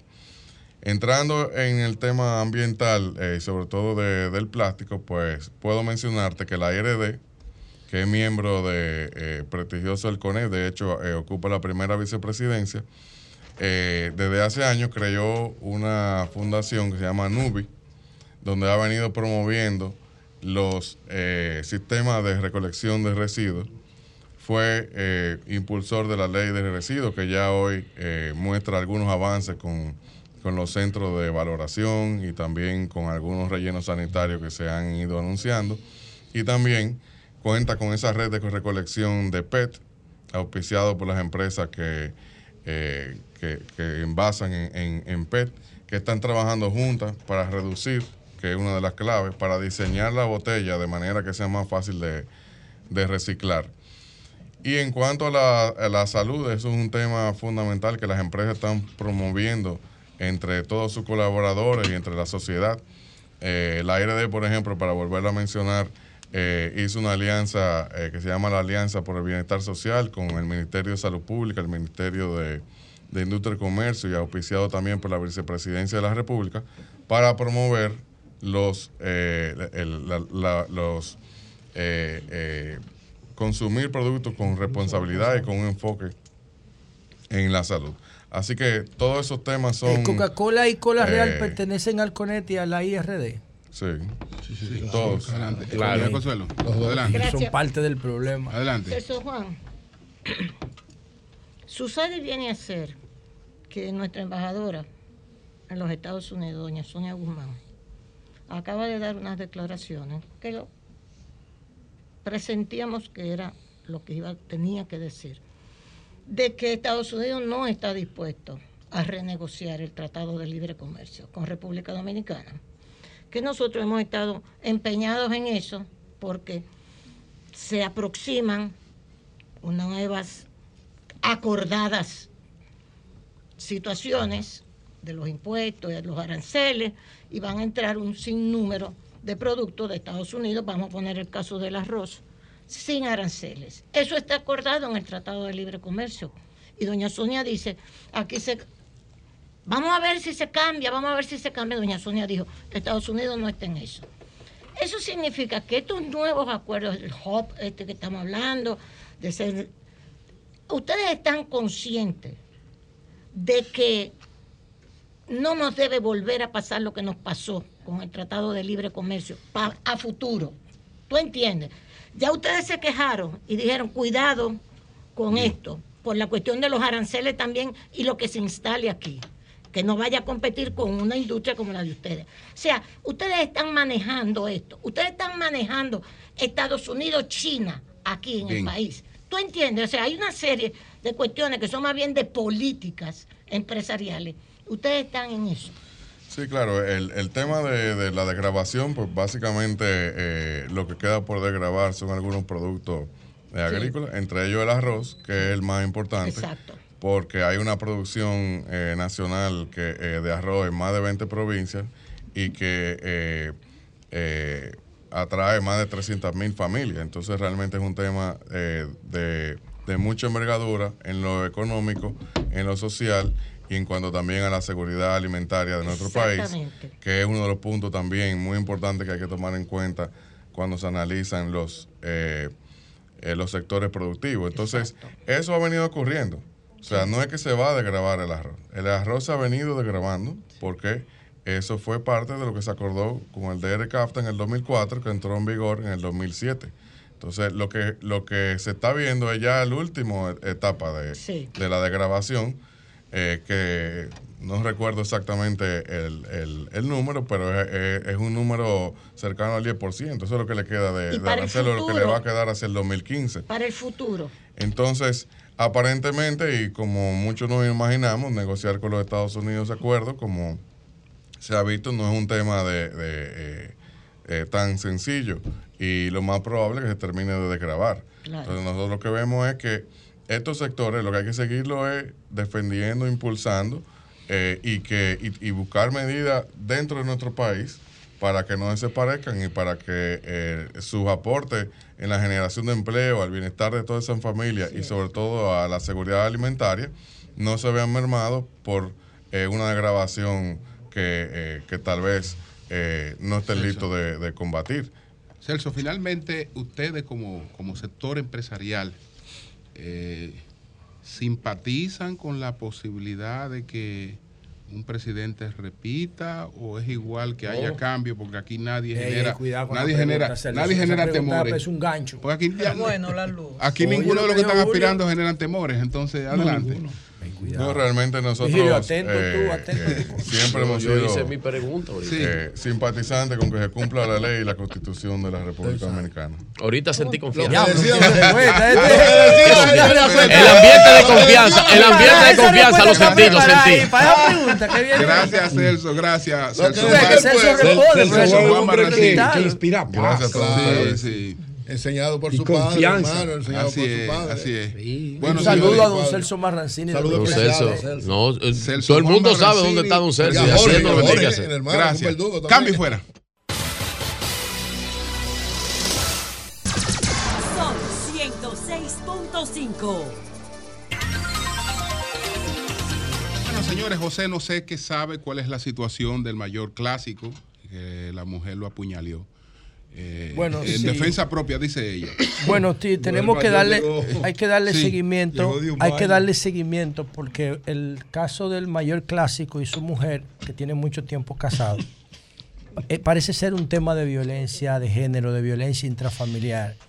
Y ella publicó un audio que está circulando en Instagram donde ella dice que ella reaccionó a una impotencia acumulada que tiene de muchos años de maltrato, de violencia, de golpes, que él acostumbra a golpearla y que ella los, que lo sabe toda su familia, la de ella y la de él, y que ella ha estado aguantando. Y que ahora ella se estaba, ella estaba comunicándose con una amiga de infancia y él le dijo que le, y él le tiene prohibido hablar con sus amigos. Un monstruo. Y entonces Siempre hacen eso los agresores. La Sí, esa es la- esas de son las esas son, esas son las primeras manifestaciones De la de, familia, de las de- amistades. de limitarle exactamente lo- la- las relaciones, los espacios, de que la se sepa lo que está salida, haciendo. controlar los teléfonos. Y entonces ella dice que él la agredió, que le dio golpe, como acostumbra a hacer, y ella reaccionó. Y que la- las cortadas que él tiene es producto de que ella reaccionó, ella tiene que reaccionar de una forma distinta. ¿Cuántos años tenía ella aguantando eso? Tiene mucho tiempo, yo no sé cuántos años tienen de casado, pero normalmente en, ese, en, esos, en esos espacios sociales la violencia se normaliza. Es normal que los hombres le den golpe a la mujer en los barrios. Es normal. Es en estas instancias que eso es anormal. Pero en ¿Habrá los barrios es normal que la... ella, querella en el pasado, eso es importante. Hay que ver, pudiéramos ver si entrevistamos a ella. Ella habla muy bien, quizás quiera hablar con Ellos nosotros. residen en Santo Domingo Este. Ajá, así es. Sí. Aunque creo que el mayor clásico es de aquí, del 24 de abril.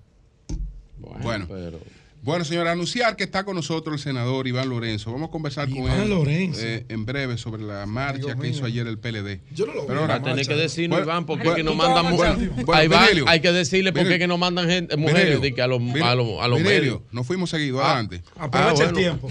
Hablando que uno se entiende, gracias a todos los que nos escuchan a través de este Sol de la Mañana, de Sol 106.5, RCC Media en la Catedral de la Opinión Virgilio, en la República segundo. Dominicana. A Maestra. compañero que también fue compañero tuyo, Lenchi Vargas. Ah, Lenchi, sí. Y a Graimer Méndez. Y a Graimer, y a Graimer, que están Está- ¿A qué está inscribieron- inscrito Lenchi? Lenchi, Diputado, diputado, diputado para la circunscripción número número uno. Lenchi, te Felicidades, Lenchi. Muy bien, Lenchi Vargas. Del Sol de la Tarde. Bueno, pues está, eh, RCC está inscrita en la Fuerza del Pueblo. mucha gente, Y Antonio sí. va a tener que buscar mucho apoyo. Sí, va a tener que buscar algo. Antonio, sí. ya tú sabes, yo hablé primero. Eh, bueno, están pidiendo al aire. Miren, ustedes saben que yo he hablado mucho de la lucha por el segundo lugar.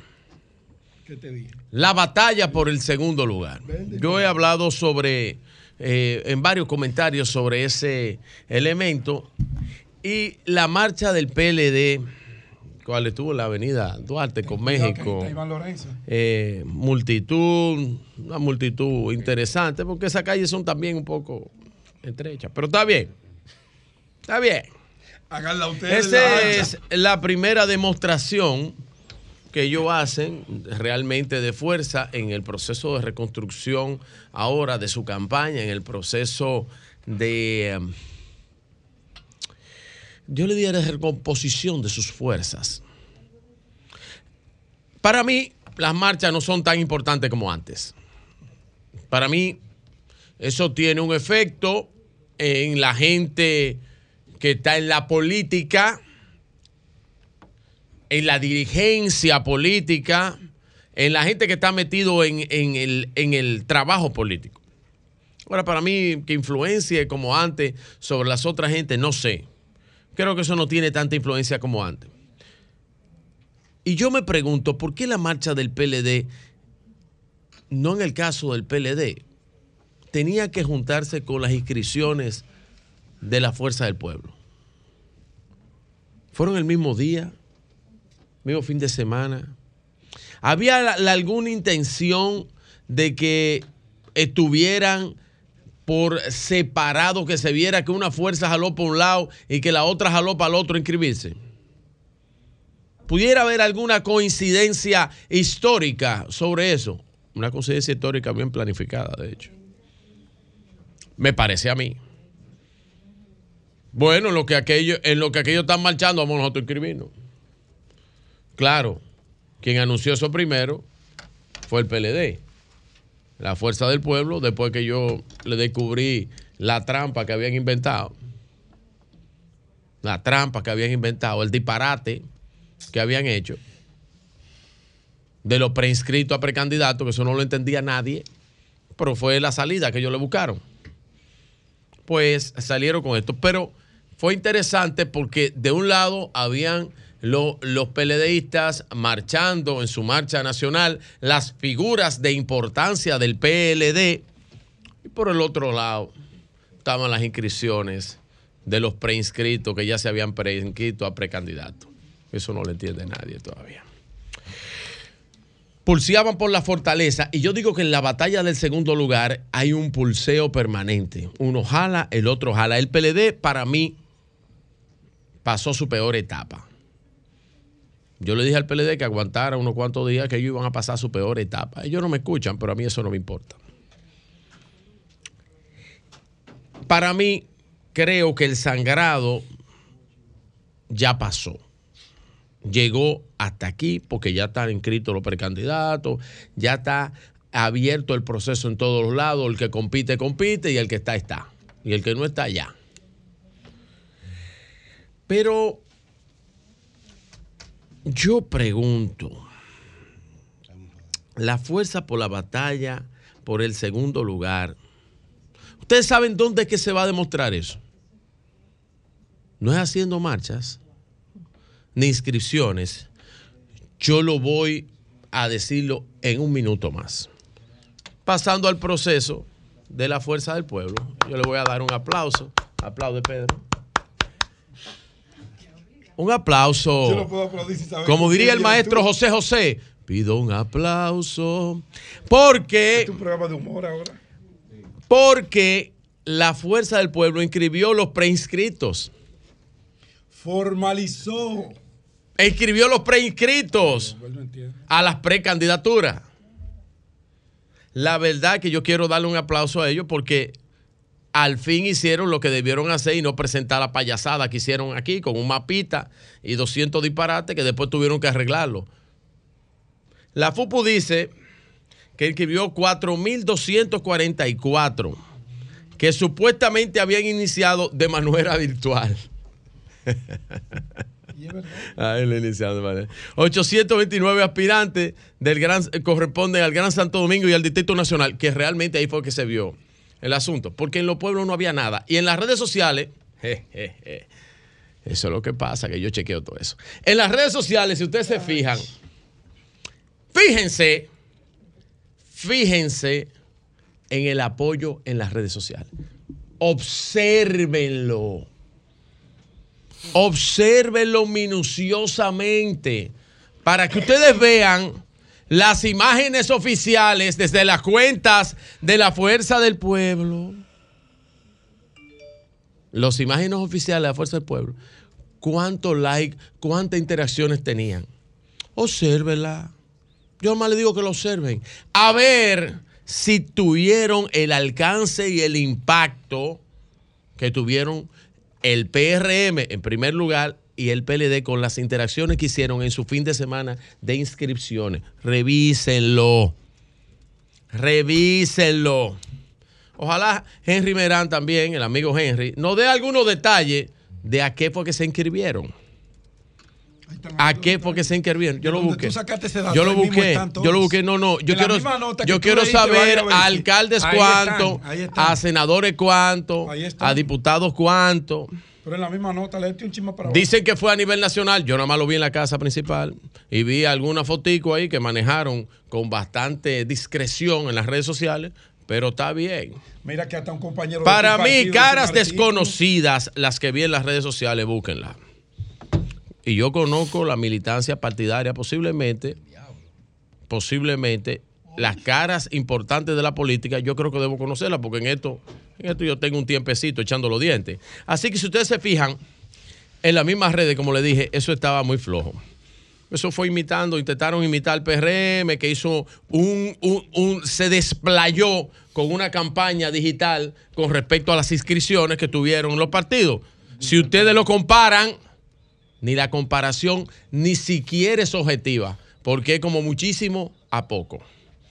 Pero bien, La batalla para mí es real, y le dije que le iba a explicar a ustedes. La batalla para mí es real está en los valores, en el valor que tienen los candidatos del partido. Escuchen bien, el valor del candidato, el valor intrínseco del candidato es lo que tiene la importancia. Y a su vez, el valor del partido en cada demarcación. Se está escuchando. Por eso pregunto, ¿quiénes son? ¿Quiénes son? Y lo he preguntado y nadie me responde. ¿Quiénes son esos candidatos? Yo hablé de figuras que iban a traer de medios y figuras que no tienen una sola gente. No tienen una sola gente, son figuras sin ejército. Yo no me estoy refiriendo, qué bueno que lo cogiste para ti. Deme un segundito, don Julio. Pues no te preocupes. tienen alguna gente y vienen y buscan figuras populares para que puedan sumarle dos o tres voticos. Pero eso no canalizan votos a nivel del partido porque no tienen la fortaleza ni representa la identidad de los partidos. ¿Y a quién tú le dices? Por eso es que yo digo que algunas organizaciones, la Fuerza del Pueblo, por ejemplo, no saca una gata a miar. Salvo raras excepciones. Raras excepciones. Que ustedes saben cuáles son las raras excepciones que yo digo. Miren, para mí, y terminando esto de los partidos, se acabó el bulto, el BAM, se acabó la vaina, se acabó el decir, ahora vamos a ver la fuerza de cada candidato, la fuerza de cada organización política en cada una de las demarcaciones. Y ahí es que se va a demostrar, a partir de ahora, a partir de ahora es que se va a demostrar quién tiene fuerza, quién no tiene fuerza, quién tiene partido, quién no tiene partido, quién tiene candidaturas y quién no tiene candidaturas. Para terminar, eh, el dominio del PRM, bueno, en, en el Cibao, pues se juramentó el alcalde de Moca, como habíamos anunciado aquí, dado en primicia, Guarocuya Cabral y otros cientos de dirigentes. ¿Cuánto costó Guarocuya al erario?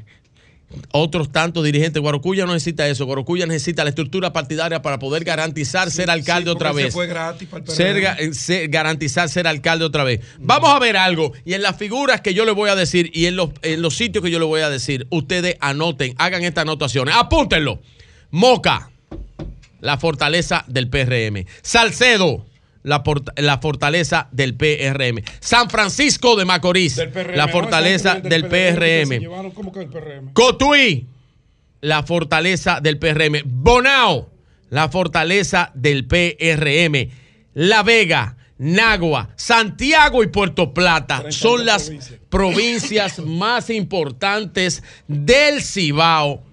Y todas las provincias, los candidatos principales, los incumbentes de esa provincia son del Partido Revolucionario Moderno. Para terminar, un aclarando al maestro, al maestro don Julio Martínez Pozo, que yo, como todo el país lo escucha en las mañanas, Sí. temprano. En Santo Domingo Oeste, el PRM elegirá por primarias. Este. Sí, ¿Es el primaria? candidato, claro, Ah, no por- por encuestas. Ah, pero. Entonces, si es primaria, Si es primaria, ahí las ahí cosas. la cosa cambia. Si es primaria, ahí entra en juego Pero- Mérido. pero aquí dijo- Ah, Sí, Mérido y Mérido, Dio. Mérido entra en juego en las primarias. Pero Jonathan dijo aquí que. a ver, Pero, por- pero se dice que por que encuesta. No. Incluso Lo estoy, lo estoy diciendo de forma escuché en alto al informativa. PRM que esta semana lo iban a definir. Lo estoy diciendo de forma Manuel. informativa y lo estoy dando en primicia Entonces, de forma hay- primarias. Julio, Son primarias. Mira, Iván, doña Consuelo. En Santo Domingo Este. Sí. Ahí están mandó. para que el partido, partido que, que, que informe. Pero tengo la información de que van a ser primarias. Y si de ser primaria, la cosa cambia. Cambia. Cambia. Cam- no se dice cambia, allá, a- allá en Baní dicen eso. Mire. Cambia. Y me pide. Mire, un momentito, espérate, en tu- No era en tu momento. paréntesis. No, no, no hay Y paréntesis. me no, dice, no. dile a mi compañero del partido Virgilio que se acuerde de decir algo positivo de la gente del PRM. Está bien, él nada más está bien. no te- con ya, el PLD, él, la él- fuerza del él- él pueblo. oyó, él oyó el cibao entero, como yo lo detallé ahora mismo. Él lo oyó. Que diga el ese fue de la Fuerza del Pueblo que te llamó. no. Mira, para darle espacio al, al- Rafael senador que está aquí, sí. un, ama- un abrazo para Rafael. Mira, En Santo Domingo Este, y esto voy con algunas cosas de No, la capital. la- Santo la 24 Domingo, un momentito, un momentito, líder. Déjeme terminar, que aquí está el senador. ¿qué es Aquí está el senador. Paga una vaina especial. El, eh, el PRM en la capital, en las encuestas, como partido, tiene un 45% en el Distrito Nacional. Pues ya está llegando a la realidad y va. No, no, en el distrito. No al 60. No, eh, no, un momento- al 60. momentito, un momentito, 45. líder. Yo estoy hablando del partido. Si tú Ah. hablas de Carolina Mejía, tiene un 70. Ah, no, tiene 180. Tiene no, un 70 tiene Carolina. 180. Entonces, en los candidatos de la alcaldía, si Carolina no decide, está lo que dijo el line-up que dijo don Julio, es así. ¿Tú entiendes que Alberto Atala está en tercer El line-up que dijo don Julio es así. Yo estoy preguntando. Nene y Orlando, Aníbal Es que- Atala. es que Atala Ese es el line-up que dijo don Julio, ese es el line-up Es que Alberto Atala Bien. salió antes de las ayer. encuestas. Por En Santo Domingo tercero. Oeste, Porque no hay cuarto. en Santo Domingo Oeste, en la convención, tal como dijo don Julio, es el line-up. Elías Andújar Francisco, si es convención, si es una primaria. Y en Santo Domingo Norte, solamente si quieren que dejen de hacer elecciones, porque la próxima alcaldesa se llama Betty Jerónimo. Si quieren que dejen de hacer, que no necesitan hacer absolutamente nada, porque esa va a ser la alcaldesa. Y lo dicen las encuestas que he estado viendo. Está muy mal, Carlito. Pedro, está muy mal, Pues Carlito. entonces siéntete tranquilo. Miren, para terminar, los medicamentos de alto costo, y Se tengo una información ayer, aquí que quiero Sí, dar. la- la voy a terminar con sobre el eso. medicamento de alto costo. Sí, voy a terminar con el medicamento. No hay Miren, información, es medicamento lo que necesitamos. miren, estadística. No, hay información, son medicamentos. Los hospitales. Tranquilo. ¿Cómo se llevó el presupuesto? 2020, Pero déjalo para 5.729. mañana, porque el presupuesto que tú vas a describir. sí, No, no, no, pero es- pero es suave. No es que aparecieron, no es que No, pero es aparecieron. suave. Bueno, pues está bien. Pues entonces, pues entonces los medicamentos Ah, de alto costo, los ¿A medicamentos de alto costo es se seguirá trabajando con eso y mañana voy a ampliar sobre eso con estadísticas y. Le doy el ¿Qué paso a, ¿Cómo a- a a- a los que me boicotean desde este No, panel. eso es muy largo, tiene media hora hablando. Señores, la Don Iván Julio. Lorenzo, Iván Lorenzo, el senador Iván Lorenzo. Sí, hombre. eh, está aquí hoy con nosotros justamente por el interés de compartirnos lo que ocurrió en el día de ayer. Ojalá que también tengamos algunas imágenes por ahí. Y, y ojalá y vengan Sí. con algunas mujeres disponibles. digo, su compañera. Bueno, usted, usted escuchó la crítica Sí, que claro. hizo Claudia Rita, Rita. Rita, de que no hubo vocera. Nosotros lo compartimos las y es mujeres. algo que se está mejorando. Tú ves, así se responde. Lo más importante es, Julio, que yo pienso que un alto porcentaje de los comunicadores quedaron sorprendidos con la extraordinaria marcha que realizada en el PLD. Sin embargo, para nosotros, los dirigentes que hemos estado trabajando en la preparación, en el andamiaje de la candidatura triunfal del compañero Abel Martínez hacia la presidencia de la República, no es una sorpresa. Nosotros lo que hemos recorrido el país, lo que reestructuramos el partido y lo que hemos estructurado todo lo que tiene que ver con la campaña del año 2024, no nos sorprende que alrededor de 100 mil ciudadanos y ciudadanas se dieran cita en la marcha más organizada que hemos tenido en los últimos tiempos. Tres kilómetros de seres humanos, ahí están, tres kilómetros de hombres y mujeres marchando pacíficamente, ordenadamente, eh, hacia el malecón. Mucha gente, hermano. Eh, sí, estamos hablando de más de 100 mil personas. Entonces, para nosotros es una alta satisfacción. El gran problema nuestro fue Sí. poder controlar la cantidad de compañeros que querían venir de las diferentes provincias. Esta es una marcha del Gran Santo Domingo. Eh, hubo que traer algunas representaciones de algunas provincias porque el desbordamiento de los compañeros de la base se hizo imposible frenar. Sin embargo, nos- no obstante, nosotros le decíamos que la logística era un poco difícil traer tantas personas, La- pero la- ¿Cuál logística, Iván? personas- la logística, ¿cuál? muchos compañeros y compañeras quisieron, quisieron venir eh, por su Ahí se repartió, Iván, discúlpame, ahí, Iván, ahí se repartió la droga que dice Sí, José, el pero- pica pollo. Bien, Vamos entonces, ¿por qué? Y ¿Y luego por qué? ¿Por qué? Yo le digo Pero a ustedes. Pero ¿con qué derecho tú le dices que si se repartió droga? ahí? No, no, no, pica pollo, está hablando pica pollo, es pica pollo. Ah, Es pica pollo, no Pero es es pica que pollo. estamos Mira, locos, no es pica no, pollo. sí. Es pica Pero pollo, lo no, pero adelante. Virgilio, querido, no te vayas, deja que locura, hable. Ah. Consuelo, lo más importante es que esta es la confirmación de que Abel Martínez se va en primera vuelta. Todo lo que nosotros habíamos estado trabajando, todo lo que nosotros habíamos estado orquetando, eh, que quizás un alto porcentaje de la población no lo sabía, queda demostrado que la realidad es mucho más importante que la percepción y que Abel Martínez ganará abrumadoramente en la primera vuelta. El, el pueblo acudió y de la misma manera que en el 2020 hubo una ola que vino, esa ola se va a llevar este gobierno que ha colapsado todos los servicios en la República Dominicana, los servicios que el PLD dejó eficiente como acaban ustedes de señalar lo que tiene que ver con los medicamentos de alto costo, que mientras el presidente Ab- Abinader se coloca 33 mil millones de pesos más en el presupuesto para comprar voluntades, para comprar líderes de oposición, mientras han engrosado 48 mil botellas que la pagan los dominicanos y las dominicanas con los impuestos para comprar voluntades, el pueblo mayoritariamente votará porque retornen la eficiencia en los servicios, en los servicios energéticos, en, la comida para que pueda bajar la comida, el agua.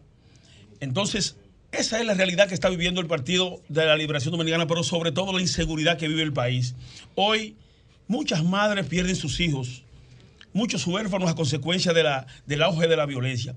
Y a veces yo pienso, ¿por qué se ha disparado en este gobierno tanto la violencia? Bueno, es que el gobierno da el ejemplo. Cuando el gobierno compra a un alcalde, que ese alcalde estafa la voluntad de quienes los llevaron. Entonces, el que es estafador y el que es ladrón dice, bueno, pues desde el gobierno se está incentivando a que se haga lo mal hecho en la República Dominicana. Entonces, por todo esto se ha disparado la violencia y la delincuencia en las calles. Por eso es que los dominicanos no quieren salir a las calles, por el temor que tienen. Estamos viviendo en la República Dominicana lo que es eh, una, eh, una prisión domiciliaria colectiva. Diablo, el. Temor- es así, Iván. Virgilio, por el temor Sí. que tienen los dominicanos de salir a la calle. Ya, Iván. eh, sé que respondió con algo muy breve a lo que le planteó Julio de la ausencia de las mujeres. Dice, lo reconozco, en eso estamos mejorando. Yo quiero que amplíe esto. ¿Por qué ocurre que en 18 programas a los cuales, eh, bueno, estaba agendado que asistieran líderes del PLD, no hubiese una sola mujer? Inclusive dos de estos líderes PLDistas iban a tener que ir a dos programas, un- uno en la mañana, uno en la tarde. Y yo ponía dos ejemplos porque me dicen, no, es que no hay mujeres. Y yo decía, bueno, Claudia Rita Abreu, Karen Ricardo, son excelentes expositoras y, defienden el partido. Bien, ¿qué es lo que pasa? Karen se, se excusó, Karen estaba pautada. De todas maneras, eso amerita una revisión. Indudablemente que ya se está haciendo. Independientemente de que nosotros ya hemos inscrito alrededor del 38% de los candidatos que se inscribieron, que son mujeres, y que se van a seguir ampliando, pero indudablemente que lo que acaba de señalar Claudio Rita tiene razón. Tenemos que mejorar la participación en los espacios de comunicación de las mujeres. Ahora, lo que nosotros no vemos luz en el túnel es que se puedan mejorar los servicios. Ya decíamos. Pero espérate, pero espérate, ya tú vas para allá. Discurso. Por ejemplo, Espera, Iván, una preguntita. por por ejemplo, favor, la primera plana de, de orden, de algunos medios de, de comunicación señalan que de nuevo eh, se está retomando el auge del analfabetismo en la República Dominicana. Danilo Medina, en la República Dominicana, en el gobierno del PLD, se iba a declarar libre de analfabetismo. Solo faltaron 0.2%. En discurso era. Y fue por la pandemia. Nosotros, Danilo Medina encontró la, el analfabetismo en 14.7, sin embargo lo llevamos a do- a 5.2%. Sí. Hoy, Subió. la primera plana es, no obstante, ellos votaron 600 millones para, analfa- para alfabetizar 350 personas. Estamos hablando más, casi a 2 millones de pesos por persona. Es lo que ha hecho este gobierno. Del 2021, Julio, al 2022, Una pregunta. votaron 1.800 Bueno, millones eh, en el que ella aprende contigo. adelante. Sí, Iván, una pregunta aquí. No. ¿Por qué la marcha del PLD eh, coincidió con la fecha de los inscritos en la Fuerza del Pueblo? De, los- preinscritos que estaban. todos los partidos están inmersos en un proceso de, preparación de sus candidaturas. Yo pienso que la coincidencia obedece. Ya nosotros lo hicimos en un momento. No Eh, querían la pulsear yo fuerza con no, ustedes. No, de ninguna manera. Aquí la oposición está concentrada en defender al pueblo. Miren, Abel Martínez empezó su campaña, Abel te escucha. Y esta marcha es producto de haber escuchado al pueblo dominicano. Todo lo que ustedes van a ver ahora es resultado ¿Qué, de qué las- sigue, ¿Qué sigue a esta marcha ahora? eh, bueno, nosotros eh, vamos a marchar en todo. No, pues no me recuerden que no vino el país. Ahora nosotros lo vamos a segmentar regionalmente. Vamos a dar la vuelta al lago, la línea noroeste y así sucesivamente. Obviamente, nosotros los ISACE eh, eh, le damos continuidad al proceso de captación, al proceso organizativo de cara, porque nosotros estamos convencidos que tenemos que ganar abrumadoramente en febrero para barrer en mayo. Entonces, en esa batalla presidente. por el segundo lugar, Iván, esa batalla que ustedes llevan con la fuerza del pueblo, ahora mismo, según tu percepción, según los números que ustedes ven, ¿quién, eh, quién lleva la ventaja en esa parte, en eso del segundo lugar? Mira, ¿Quién no- tiene la ventaja? Mira, Virgilio, no obstante, este gobierno especializó 40 mil millones de pesos en el presupuesto Anda el diablo, para no botellas. pregunta. No obstante eso, yo no tengo dudas que Abinader va a terminar terciando entre el tercero y el segundo lugar. Pero el descalabro de la popularidad de Luis es inaguantable. No se ha podido detener. Pero ¿quién está adelante la batalla por el segundo No lugar? sé. Pero dime, Abel, eso no es nada. Abel ganará en primera vuelta, indudablemente. Entonces tú- ustedes están en segundo lugar. Abel ganará en primera vuelta. Está bien. Nosotros estamos peleando por el primer lugar, muy cerca, virtualmente empatados, y vamos a, vamos a ganar en primera mira, vuelta. me está llegando una información que te la tengo que preguntar a ti porque es demasiado grave. El doctor Manny Sierra me está informando y quiere que se sepa que el- a un ex coronel que él representa acaba de demandar por 50 millones de pesos al presidente Luis Abinader por Eso no cumplir por no cumplir la sentencia de que Pedro ha hablado de eso, de reintegrarlo. Una sentencia del Tribunal Administrativo y del Tribunal Constitucional.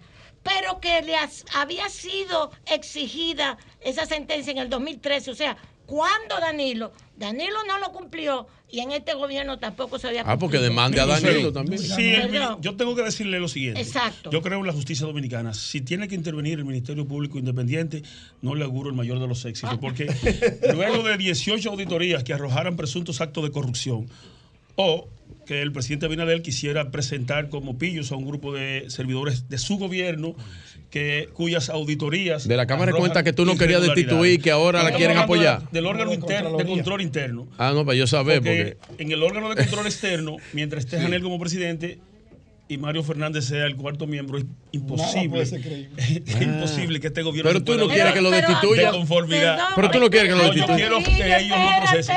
Caramba, que esto es un tema importante. Es la primera vez que al presidente de la República lo están demandando por 50 Pero está millones. bien, perfecto, pero yo como legisladores, lo Eso que es yo quiero decir. artículo 140 Pedro maestra. planteó eso aquí. Sí. Eso es una situación que Danilo no le cumplió y este Bien. gobierno no le ha cumplido. Esto sienta un precedente importante. Claro. Tiene que haber, Desacato judicial tiene que se haber llama. consecuencias porque la, la institucionalidad no se puede seguir deteriorando como se ha deteriorado en el gobierno de Luis Abinader. Iván, ¿qué va a pasar? Bueno, en la candidatura en, en Elías Piña. ¿Cuál es la situación en Elías Piña? Éxito rotundo. Eh, Adriano Sánchez Rojas será el próximo senador, abrumadoramente, como en la mayoría de las vuelves? provincias. Mire, Consuelo, si yo dudara en algún momento que Abel no sería presidente, yo me cobijara bajo una candidatura. Yo estuve convencido que el PLD va a ganar desde el, desde el primer día de gobierno de Luis Abinader. Entonces, por eso decidí trabajar duro para que nosotros ganemos las elecciones y yo poder ir Ya, al ya gobierno. tiene el PLD todo su candidato en Elías Piña. Sí, claro que sí. Procurador General sí. la Bueno, yo no he dicho. ¿Cómo tú sientes? Es ¿Cómo tú es sientes?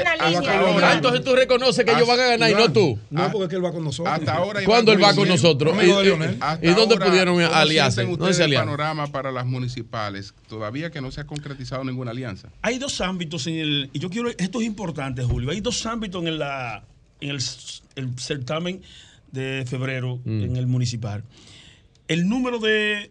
de de plazas. eh, de plazas, de ayuntamientos o de alcaldía y la cantidad de electores. No tengo dudas. El Gran Santo Domingo de hoy no es el Gran Santo Domingo de la ola del año 2020 Ok. la ola del 2020 levantó muchos muertos. Eso recuerda, me recuerda al año 98, cuando el señor, que, eh, que gloria lo tenga eh, Jehová Dios, Rafael Abinader, el padre del presidente, salió senador por, por Santiago, Santiago. que lo- la ola de la muerte de José Francisco Peña Gómez, ese sentimiento, eh, trajo muchas personas que no tenían la más mínima posibilidad. Entonces, eso no se repite ahora. Nosotros vamos a ganar abrumadoramente el número de electores en lo municipal para arrasar en mayo del 2020, del 2024 con Abel a la presidencia de la República. Pero además vamos a ganar mayor cantidad de alcaldías. Porque el gobierno se ha estado durmiendo en sus laureles, entendiendo que comprando alcalde con el presupuesto de lo que pagan los impuestos, que fíjate, reitero, 88 mil millones se está gastando en nómina de los impuestos, cuando, el- cuando en su propuesta el PRM había, señalado un, un- un gobierno pequeño numéricamente, pero eficiente. Hoy es un gobierno que viola la ley de crédito público porque es un- el primer gobierno que está tomando prestado para pagar nómina, es el gobierno de Luis Abinader. Y es con el dinero de los contribuyentes. Todo esto se hace con el dinero de contribuyentes. Mm. Nunca antes 48 mil ciudadanos, botellas, Iván. le han metido a la nómina pública. Iván, ¿qué va a pasar con la Cámara de De Cuentas? botella no pueden Mira, hablar. ¿eh? en el de día de hoy ya no pueden ellos hablar. presentaron el informe. No, señor. La bancada de oposición en sentido general se opone, se va a oponer a ese informe. Que yo lamento, y es algo importante que voy a decir aquí. Desde Palacios mandaron algunos, algunos mediadores. Primero fue mi colega ¿Con Antonio ustedes? Taveras, sí, a escondidas de los órganos sin la participación ni el conocimiento de los órganos que pertenecen. Por ejemplo, el Senado nunca supo que Antonio Taveras reun- quiso reunir el Pleno de la Cámara de Cuentas en el Enriquillo. Sin informar al Senado. Sin saber nada. De la misma manera lo hizo que si se respetaran ellos se inhibieran. Porque, por ejemplo, quien preside la comisión, ya antes, sin el conocimiento del Pleno de la Cámara de Diputados, había estado conciliando. ¿Quién es que preside la comisión? Eh, Rogelio. Ramón Rogelio Holanda. Entonces, ¿Ramón Rogelio quién? El hijo de Ramón Rogelio pero además, senador, el grupo el Juan diputado. 23, la Pero señora eso no importa porque pasa muchísimo de partido. De, Una personas que son auditables, eh, y oigan esto que es importante, un grupo de personas que son auditables, Sí. Bueno, en el caso de- del senador colega mío es un empresario y, y senador, es una persona pasible de ser Pero es eh, colega auditada. tuyo, llévalo a- Entonces, personas que son auditables sin el consentimiento de los órganos a los que pertenecen, estuvieron haciendo labores de, de apaciguamiento, con lo- Cabildeo. tratando de impulsar una presidencia que no sea Janel.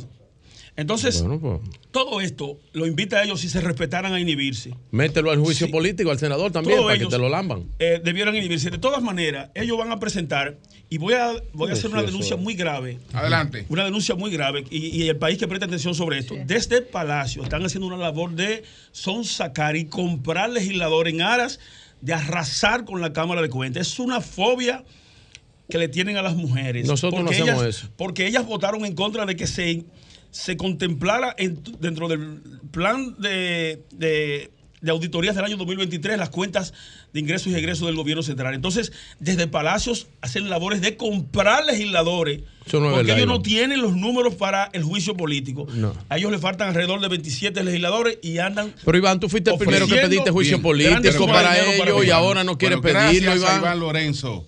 Es Pero tú pediste juicio del político, comité Iván. político del PLD, senador por la provincia de Elías Piña. Gracias, Iván. Gracias a Gracias, hermano. ¿Algún mensaje para Virgilio? No, él, él que pidió juicio político. Son 106.5. Y seis minutos, Eury Cabral. Gracias al Dios Todopoderoso, Jesús, mi Señor, Salvador y Guía, como siempre, inicio con la palabra de Dios, Salmo 37, 5, 6. Enmienda al Señor tu camino, confía en Él y Él actuará. Hará que tu justicia resplandezca como el alba y que tu causa justa brille como el sol del mediodía. Siempre el Señor nos da todo lo que necesitamos para caminar y seguir adelante. Miren, Amén.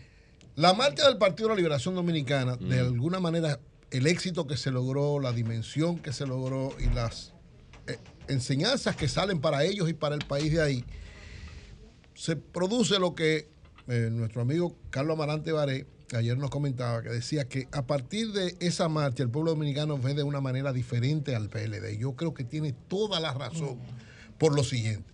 ¿Qué significó esa marcha? Lo primero es que esa marcha le levanta el ánimo a los, a los PLDistas. Le levanta el ánimo.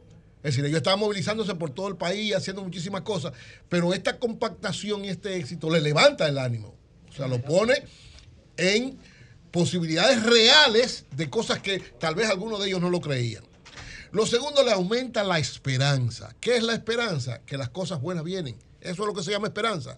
Entonces, ¿qué le da a ellos con esta manifestación? Que vienen cosas buenas para ellos. Esperanza no es que vienen cosas buenas, es que tú crees que vienen No, no, cosas la buenas. No, no, no, no, no. Pero está bien. No, digo yo, digo, no, no te No, no, estoy, de verdad, no, el ánimo nos- no es no, cuestionarte. pero estoy hablando para nosotros. La esperanza no es que vienen cosas No, buenas. para nosotros- No, la esperanza es que tú crees que vienen No, para cosas nosotros la esperanza es que vienen cosas buenas. Que suceda Ah, o no, bueno. que se concrete o no, pero Ah, que vienen cosas buenas. Lo tercero es que muestra su fuerza, su fortaleza orgánica electoral y su fortaleza orgánica partidaria. Eso es muy importante porque, evidentemente, en las próximas elecciones, quien tenga más capacidad de movilizar personas es que va a tener mejores resultados electorales. Entonces, el PLD, que yo he estado diciendo permanentemente que a pesar de todo lo que ha pasado con el PLD, es la estructura orgánica electoral política más fuerte que hay en el país, lo demostró en la marcha del sábado. Algo muy importante, refortalece, hace que los PLDistas recobren el orgullo de su propia identidad. Que eso es muy importante. O sea, mientras tú, aunque tú te, veas fuerte y toda la cosa, pero si tú no te sientes orgulloso de lo que tú eres, porque te están haciendo un paquete de cosas, esta marcha recobró, usted lo veía, o sea, el que vio las manifestaciones de lo que acontecía ahí, lo que, a donde pasaban, cómo el pueblo lo estaba viendo, lo el que más de 100 medios de comunicación prácticamente de manera gratuita hayan trans- transmitido, que una gran cantidad de gente lo estuviera viendo, hace que se recobre esa identidad. Algo muy importante, y fue una de las principales enseñanzas, mostró la unidad del PLD. ¿Por qué? Porque evidentemente los conflictos internos siempre van a estar. El hecho que todo el mundo esté en lo general de acuerdo, aunque en lo particular hayan alguna diferencia. Ahí estuvo el liderazgo completo del Partido de la Liberación Dominicana, empezando por su candidato presidencial, que es la figura número uno, porque es el candidato, pero junto con él estuvo toda la dirección del PLD, incluido gente que uno pensó, bueno, puede ser que haya alguna, y mucha gente pensó decir, no, que Se se, va. Margarita, estaba ahí, estaba ahí. Estaba Sí. Margarita, estaba. Francisco Javier, estaba Francisco Domínguez Brito, estaba Karen, todo el comité político, todo el mundo estaba ahí. Es decir, compacto, unificado. Y algo muy importante, esa marcha rompe de alguna manera el miedo que pudiera haber en algunos porque el, el- el Ministerio Público utilizado por el gobierno usó una estrategia No, que no, lo que no, quería es eh, eh, avergonzar al PLD, debilitar al PLD y nulificar al PLD. Esa era la estrategia. Avergonzarlo, nulificarlo y hacer que prácticamente nadie sintiera ningún tipo de confianza en el Partido de la Liberación Dominicana. Esa marcha rompió eso. No importa que ahora vengan con 50 eh, eh, expedientes más y 50 mil cosas, no. Le dio la fortaleza que necesitaba el Partido de la Liberación Dominicana. Yo decía, hace tiempo que debieron haber hecho esa marcha, pero bueno, cada, cada, cada momento tiene su tiempo. El tiempo era ese. Pero algo muy importante, más importante todavía, la imagen de que, que se estaba debilitando porque le estaban comprando todos los alcaldes o porque gente se iba de que para otro partido, también se rompió el sábado. Se puede ir quien sea y pueden comprarle a quien sea. O sea, el PLD demostró que por encima de cualquier cosa que pueda acontecer alrededor de ellos como estructura política y como opción importante, porque sus hechos es que hablan por ellos. Y cuando usted va a los hechos del PLD, usted podrá decir todo lo que usted quiera de corrupción. Ahora, el PLD transformó el país. El PLD creó la clase media que hay en este país. El PLD fortaleció No, no, no, el no. desarrollo La clase económico media de la este país. creó Joaquín Balaguer. Pero está bien, la del, último tiempo. Joaquín La Balaguer. del último tiempo. Estoy hablando de la del último tiempo. O sea, este país llegó a ser Claro que 30% de clase media por las medidas Claro que sí. y por el fortalecimiento de la economía del Partido de la Liberación Dominicana. La clase media lo creó lo que dijo Celso. ahí. Mire, oiga, otra- 30 años de crecimiento con estabilidad política y gobernabilidad. La ley de Eso desarrollo industrial. Otra cosa muy Balaguer. Bueno, pues importante entonces de la no, pero es un proceso, es un proceso, no es una gente, señores, es un proceso. Pero la ley de desarrollo industrial, la zona franca. La, Yo no del sábado. Eury dice el PLD y Virgilio dice Balaguer. Está bien, pero Es un nada proceso. eso, pero mire, nada más eso. mire, nada más eso. algo muy importante de la marcha del sábado.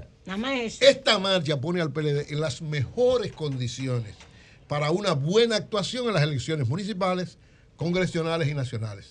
En las mejores condiciones. En la batalla por el segundo lugar, ¿quién está arriba? Voy voy a hablar de eso, yo voy a hablar de eso. Ah, por y favor. finalmente, en este aspecto, antes de decir el panorama que entiendo que a partir del sábado se crea y se fortalece, esta marcha al mismo tiempo consolida, fortalece y dimensiona un poco más la figura de su candidato presidencial, Abel Martínez.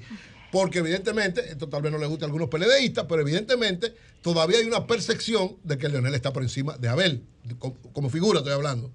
Pero no es lo mismo tú tener dos figuras así que cuando tú tienes una estructura que puede movilizar más. Entonces, eso consolida, fortalece y aumenta lo que es la imagen de Abel Martínez como candidato presidencial, que es una, digamos, de las debilidades que todavía quedan a esa estructura poderosa que se llama Partido de la Liberación Dominicana en términos de candidatura presidencial.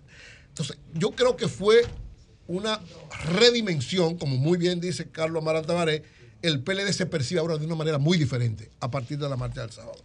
Y consolida lo que yo he estado planteando, pienso yo, ah, bueno, otro elemento importante a destacar, que el PLD retoma, recoge, restaura, digamos, lo que es una tradición de ellos. Ustedes ven, y yo ahorita ponme esa imagen, la marcha iba caminando y detrás iba un equipo limpiando todo, señores. Parecía, cuando terminó la actividad, parecía que no había, no había pasado ninguna actividad como marcha. ¿Por qué? Que eso es una tradición que sembró el Partido de la Liberación Dominicana con Juan Bosch y que qué bueno que la han mantenido. Eso sí, eso muestra, primero, una capacidad operativa extraordinaria, segundo, un respeto por las normas y el hecho de que hay un porque cuando usted una actividad de esa naturaleza, usted también tener un equipo, porque todos quisieran estar en la marcha, ¿eh? todo el mundo quiere estar en la marcha y y eso, no, un equipo que está cumpliendo con su función de lo que tiene que hacer. Entonces, también de alguna manera rescata un elemento importante del Partido de la Liberación Dominicana. Entonces, esa marcha yo creo que consolida, desde mi punto de vista, lo que yo he estado planteando en los últimos tiempos, que en las elecciones del 2020 van a ir tres bloques. Tres bloques, los tres con posibilidades de ganar las elecciones, los tres bloques. Primero encabezado por el PRM y el presidente Luis Abinader, el segundo por el Partido de la Liberación Dominicana y Abel Martínez, y el tercero por la Fuerza del Pueblo, Leonel Fernández. Cualquiera de los tres puede obtener, ¿por qué? Porque esta consolidación del PLD del sábado, lo que hizo también la Fuerza del Pueblo en el fin de semana y que sigue consolidándose la, la imagen del presidente Fernández, lleva a que van a haber tres, fuertes, lo que, tres frentes importantes, lo que implica que nadie se va en primera vuelta. No es posible, consolidado el PLD con esa dimensión y la fuerza del pueblo en esa dimensión, No la- que el PRM y, y Luis Abinader pueda ganar en primera vuelta. Yo- es, salvo que haya una situación de aquí a las elecciones, que, ¿verdad? que, que varíe sustancialmente, pero si sigue el panorama de esta naturaleza, no es posible. Tú puedes decir Y eso, pero no apuestes tu cuarto a eso. Bueno, yo no te- ese es mi análisis. Tú apuestas lo que tú quieras, yo estoy diciendo lo que yo no, creo. porque dice Galo, RD elige. no, Galo y RD ahora Mark mismo Payne dice un- pintan escenario en primera No, eso vuelta. es según tu Julio, no lo pintan, Julio. No, Los según- escenarios en primera vuelta. Di la verdad, la mía- verdad. Di. No la según pintan. Plantean todas escenario de primera vuelta, totalmente. Todas esas encuestas lo que es que escenarios- no se ve en primera vuelta. Todas, ¿Qué? Pero ¿cuáles son? Y, más, y No. menos todavía. Aritméticamente no se va, pero políticamente tú No, sabes al que contrario, va. con esta marcha del sábado. Julio, no lo que dicen las tres encuestas que se ve en primera la vuelta. ponderación sí. Míralo ahí. No, ya, pero- no, ya, ya. No, no Graba es- ese chiste, Julio. nada No, el problema no es ponderación. ¿cómo está El, el problema no es ponderación. El problema, yo ¿Viste? digo, esa marcha del sábado, porque ¿qué es lo que creían? Que el PLD iba a sacar. Es tres una gatos, provocación. que Ahorita viene el No, PRM y hace que una marcha de tres 20 gatos son Bueno, kilómetros. pero el, PRM puede hacer una marcha de, porque el PRM lo tiene todo Ah, prácticamente. verdad, el problema es la hora de la votación y el problema es que la estrategia no se le ha dado de querer nulificar al PLD y de que- desacreditar al PLD. El Y PLD deja que Luis René arranque. Fortalecido. No, lo que pasa es que. Bueno, él apoyó a Mecho, él apoyó a Mecho, la... Sí, sí, sí. claro. No, pero no es Salcedo, pero mire, yo me refiero es. No, mire, entonces. A ¿qué? estructurar Primera- políticamente a nivel nacional. Primera, No es Salcedo. Primera conclusión No, de esto. claro. Se consolida que van a haber tres bloques Abrazo, importantes que nadie se va en primera vuelta. Segundo, si el presidente Luis Abinader no se va en primera vuelta, es muy difícil que ganen una segunda Pero vuelta. llega adelante a las Pero es elecciones municipales, eso que determina lo otro. Y ahí es lo Ay, importante que el PLD. otra en eso, que ahí, usted, ahí el PLD fuerte. No, porque tú dices lo que tú Otra de las enseñanzas de esta, de esta marcha Usted me quiera. interrumpe también. Otra, A todos nos perdón, interesa. otra de las enseñanzas de esta marcha del sábado es que el PLD, con ese éxito extraordinario que ha tenido, tampoco puede perder la perspectiva de que necesita a los otros. Claro. Es decir, no puede ser que porque ya mostraron, "Joder, ya no, no, no. La Todavía se necesita. Y lo importante es que esa fuerza importante que mostró el, el sábado sea para qué? Para consolidar que la oposición pueda ganarle al gobierno.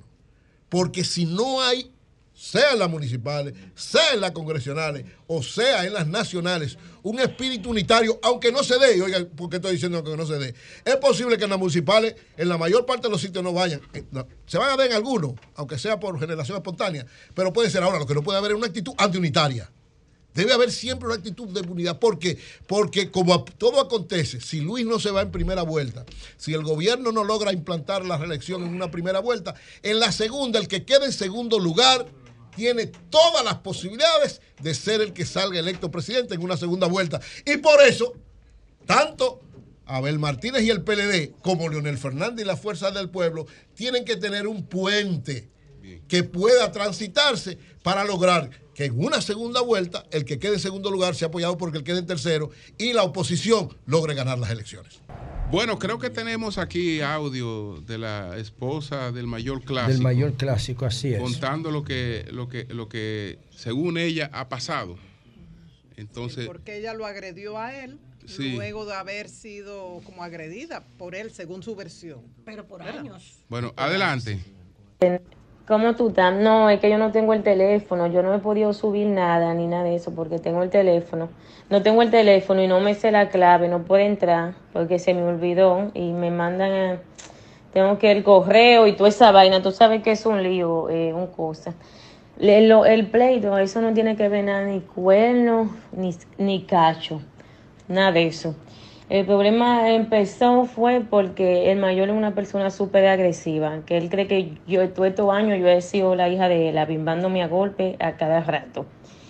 Empezó porque eh, íbamos de camino a la romana, para donde el hermano, ahora mismo yo estoy aquí, me vienen a buscar.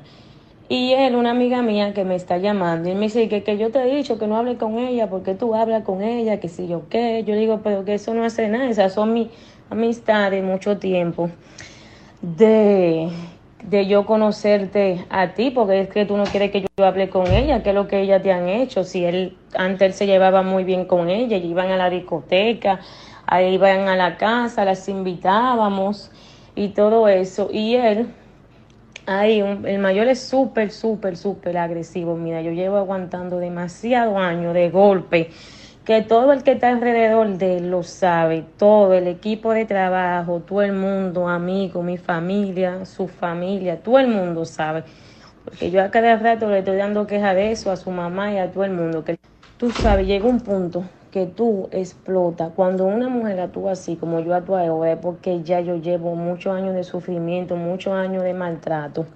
Y él me tiró una galleta. Cuando él me tiró la galleta, nosotros nos, nos emborujamos, nos emborujamos. Ahí tuviste, pasó lo que pasó. Eh, yo tengo muchísimo cabello aquí que él me arrancó. El primero me tiró una galleta. Yo tengo dos mordidas en los brazos eh, grandísimas. Eh, tengo el cuello ahí con aruñones. Me sacó muchísimo cabello. Entonces, pero no es de cuerno ni nada de eso, sino mucho tiempo de que el mayor una persona súper, cuando te digo súper, súper agresiva y, y, muy controladora. Todos los que están alrededor de él lo conocen y saben cómo es, que yo no estoy hablando mentira. Pero él se puso adelante porque él sabe que ya él me ha hecho tantas cosas que con eso que él me hizo, yo podía ir a la policía, pero yo no pude ir porque su hermano me trajeron para acá, para la romana, yo estoy aquí, ahora me vienen a buscar mi papá y eso, pero él se puso adelante porque él sabe que yo le dije que la última vez que él me pusiera la mano, que yo lo iba a meter preso y él se está poniendo adelante y eso. Pero no, nada de eso, de que eso, eso fue un problema que surgió de repente y, yo- y fue el detonante de muchos años de maltrato y físico que yo exploté ahí. Bueno, ahí está hablando la esposa del mayor clásico.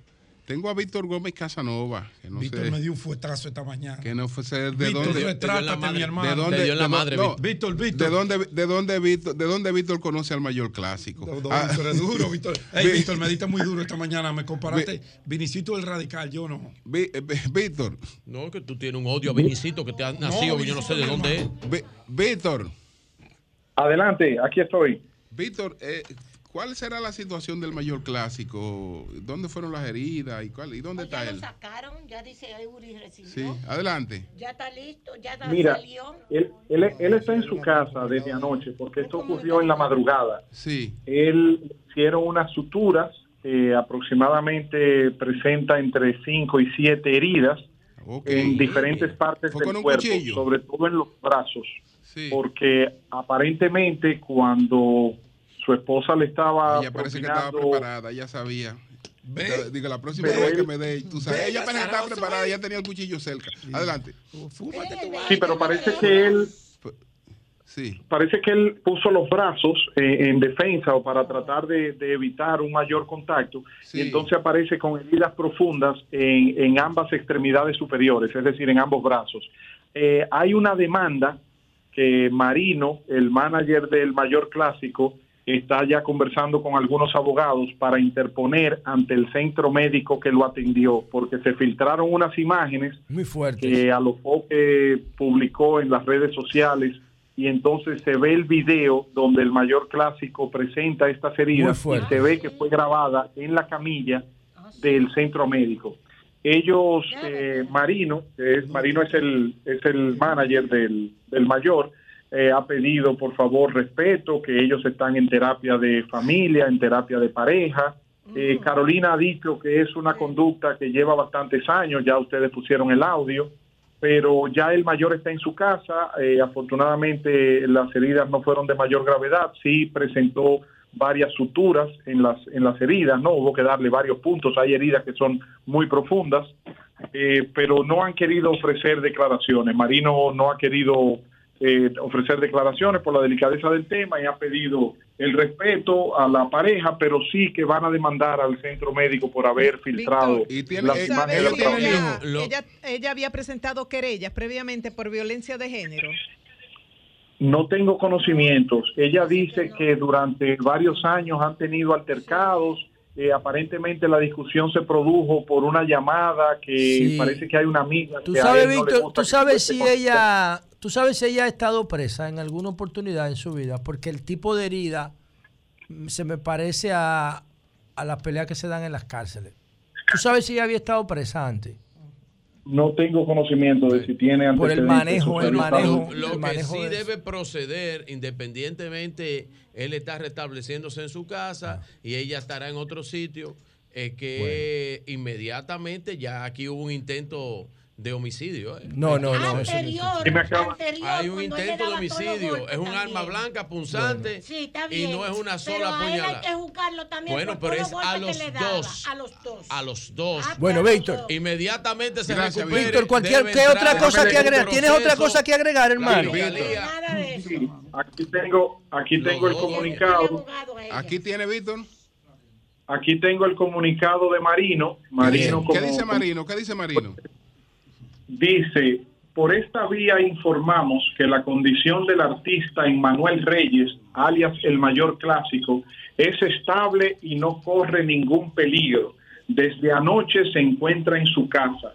Pedimos a los medios y relacionados guardar discreción al respecto de esta situación, ya que es la primera vez que una acción de tal envergadura sucede en la relación del artista y su pareja. Claro, si En cuanto al video filtrado, en cuanto al video filtrado donde muestra la condición del artista en una camilla de emergencias, tanto el mayor como su pareja se sienten indignados puesto que fue realizado en el centro médico donde fue atendido y suministrado a las redes sociales sin ningún tipo de consentimiento, por lo cual se tomarán acciones legales revelamos que la solución a la situación está en manos de profesionales en temas de pareja, el cual ambos tomaron la decisión para una mejor vida futura conyugal.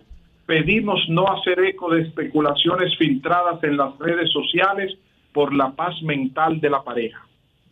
Bueno, Bueno. gracias, Víctor. Gracias, Como ustedes pueden escuchar ahí, de ese comunicado se desprende que de parte del mayor no hay ninguna acusación contra la mujer. No hay acusación. Lo que dicen es que el Al tema está en manos de especialistas en temas de pareja. ¿Lo ven? ¿Qué significa eso para un buen entendedor? Ellos hablan de una futura vida Ah, familiar. entonces, Ahora, yo segundo, yo segundo de mi parte. Después que una mujer te da seis puñaladas. De mi parte. Después, de mi de- parte. después recibe una ¿Cuál es cuarta la fi- puñalada. ¿Cuál es la futura vaina? ¿Qué dice la ley Pues no entendí eso. 24-97 en su artículo 42? Los dos van presos. Se condena la violencia intrafamiliar y de género en cualquiera de sus formas. Punto. El Estado garantiza mediante la ley la adopción de medidas necesarias para prevenir, sancionar y erradicar la violencia contra la mujer. El Ministerio Público es responsable de que ahí no ocurra una tragedia. El Ministerio Público tiene que empezar a trabajar esto con un criterio preventivo, porque ya ahí hay una cadena de violencia y, es ella no está dispuesta. ¿eh? Que es de orden público. Es de orden público, ella no tiene que poner querella. no. Con lo que con Mira- lo que se dijo aquí, el audio de ella, Claro. ya el Ministerio Público Eso tiene que que actuar. piden No, con no. lo que él se dijo ahí No. y con la agresión hacia él también. Con lo que ella dijo ahí, porque ella dijo Es que ella lo agredió, hecho. ella no está Julio. negando que lo Sí, agrediera. Julio, antes de irnos, Sí. eh, hay una chica que me lo mandaron. Yo no sé si ese video Se lo envió. tienen. La chica llorando que su primo lo mataron. Ay, pero primo. que su primo lo único que era un atracador. y- Atracaba. Y, robaba. Pero él no hacía. No, no te rías, no. No, yo lo vi el video, es yo la lo- descomposición social Claro, de esta pues. vaina, de esta sociedad. Él la más atracaba y Él nada robaba. más atracaba Y él nada más robaba. Pero él no era de nada. Pero él no hacía más mal. Sí, yo lo sé. La, la muchachita, su prima, llorando. Y si el O caso sea se que, le... que ella banaliza Que no era y él justifica que, el mu- que son víctimas. Todos ellos son víctimas de esta sociedad. ¿eh? Claro. Sí. Ellos no son los culpables de esta vaina. Ellos Sí. son víctimas. Pero ese video yo se lo mandé a ustedes. Bueno, va- vamos a ver, vamos a ver. Pero terrible. venimos ahora. Buena. Sí. ¿Cómo está el equipo? Bien, bien. Sí, les habla la ingeniera Pion. Sabemos. Voy a aprovechar, ya sabemos, gracias. Voy a aprovechar, ya que hoy están en, en esos casos de, de dembocero y esas cosas que le encanta a José La Luta en su agua. Preguntarle a Eury cómo, como ahora ya cervecería no va a patrocinar los premios soberanos, quizás José La Luz están de acuerdo con Alofoque con que sean de esa, esa gente que la patrocinen y así se lo dejamos a ellos, claro. Sigue patrocinándolo. Sí, sí, lo que sigue no va a estar en la producción, pero sigue patrocinándolo. Ok. Buenos días, adelante. Y ahora la presidencia de Wanda Sánchez. Hello, buena. Adelante. Buenos días, Julio. Sí. Eh, le quiero decir algo a Vigilio. Vigilio, coge la pizarra, no está ahí. De Pedro, Brooklyn, felicidades. Felicidades, Pedro, por la inscripción de, de ayer, que estuvo muy buena. Gracias. Vigilio, mira, la Fuerza del Pueblo va a tener de 50 a 60 diputados. La Fuerza del Pueblo va a tener de 18 a 20 senadores. Vigilio, la Fuerza del Pueblo va a tener de 70 a 75 municipios y con distritos. cuando tú te y des la presidencia, calabre, y la presidencia de la República la va a otorgar el doctor Leonel Fernández, Vigilio. Desde allá, desde Brooklyn, tú estás. Buenos tú- días. tú eres evidente. Buenos días, don Julio. Adelante. Eres evidente. don- Eh, me quiero referir a Marilady Paulino. Ella puede ser la estrella que brilla en el firmamento hasta que nos dé luz a todo. Pero no le da la facultad del derecho de arremeter contra su país. Esa muchacha en el mismo momento que le niegan la marcha a los haitianos en este país, comienza con este comunicado. Parece que no sabe las consecuencias de, de las mentiras en, en su boca. No es en su verdad boca que de por ella. eso. No es verdad que por eso. Bueno. Vamos a respetarlo. Bueno, buenos días. Buenos días, Julio. Gracias. Eh, Felicidades por el buen trabajo que están haciendo. Quisiera decirle a José La Luz que hay que ser cuidadoso al momento de plantear alguna cosa. Por ejemplo, él habla sobre la cocaína y el consumo de, de picapollo. Eso que él dice es cierto, pero debe recordar que no todo el público es entendido. Hay gente que puede malinterpretar. Por otro lado, quiero agregar Gracias por eso. que la rehabilitación del, del monasterio de la Carmelita en Azo por el Ministerio de Obras Públicas y Comunicaciones demuestra el empeño que tiene el gobierno del presidente Luis Abinader por ayudar a todos los sectores. Y por esas razones no hay vuelta atrás. Luis se va en primera vuelta. Se va así, usted no va a luchar para que se quede. ¿Tienen el video? ¿Se va o se ya, queda? va- va- vamos No, a ver el video que que enseña lo Consuelo. Ese Adelante. video es, Adelante.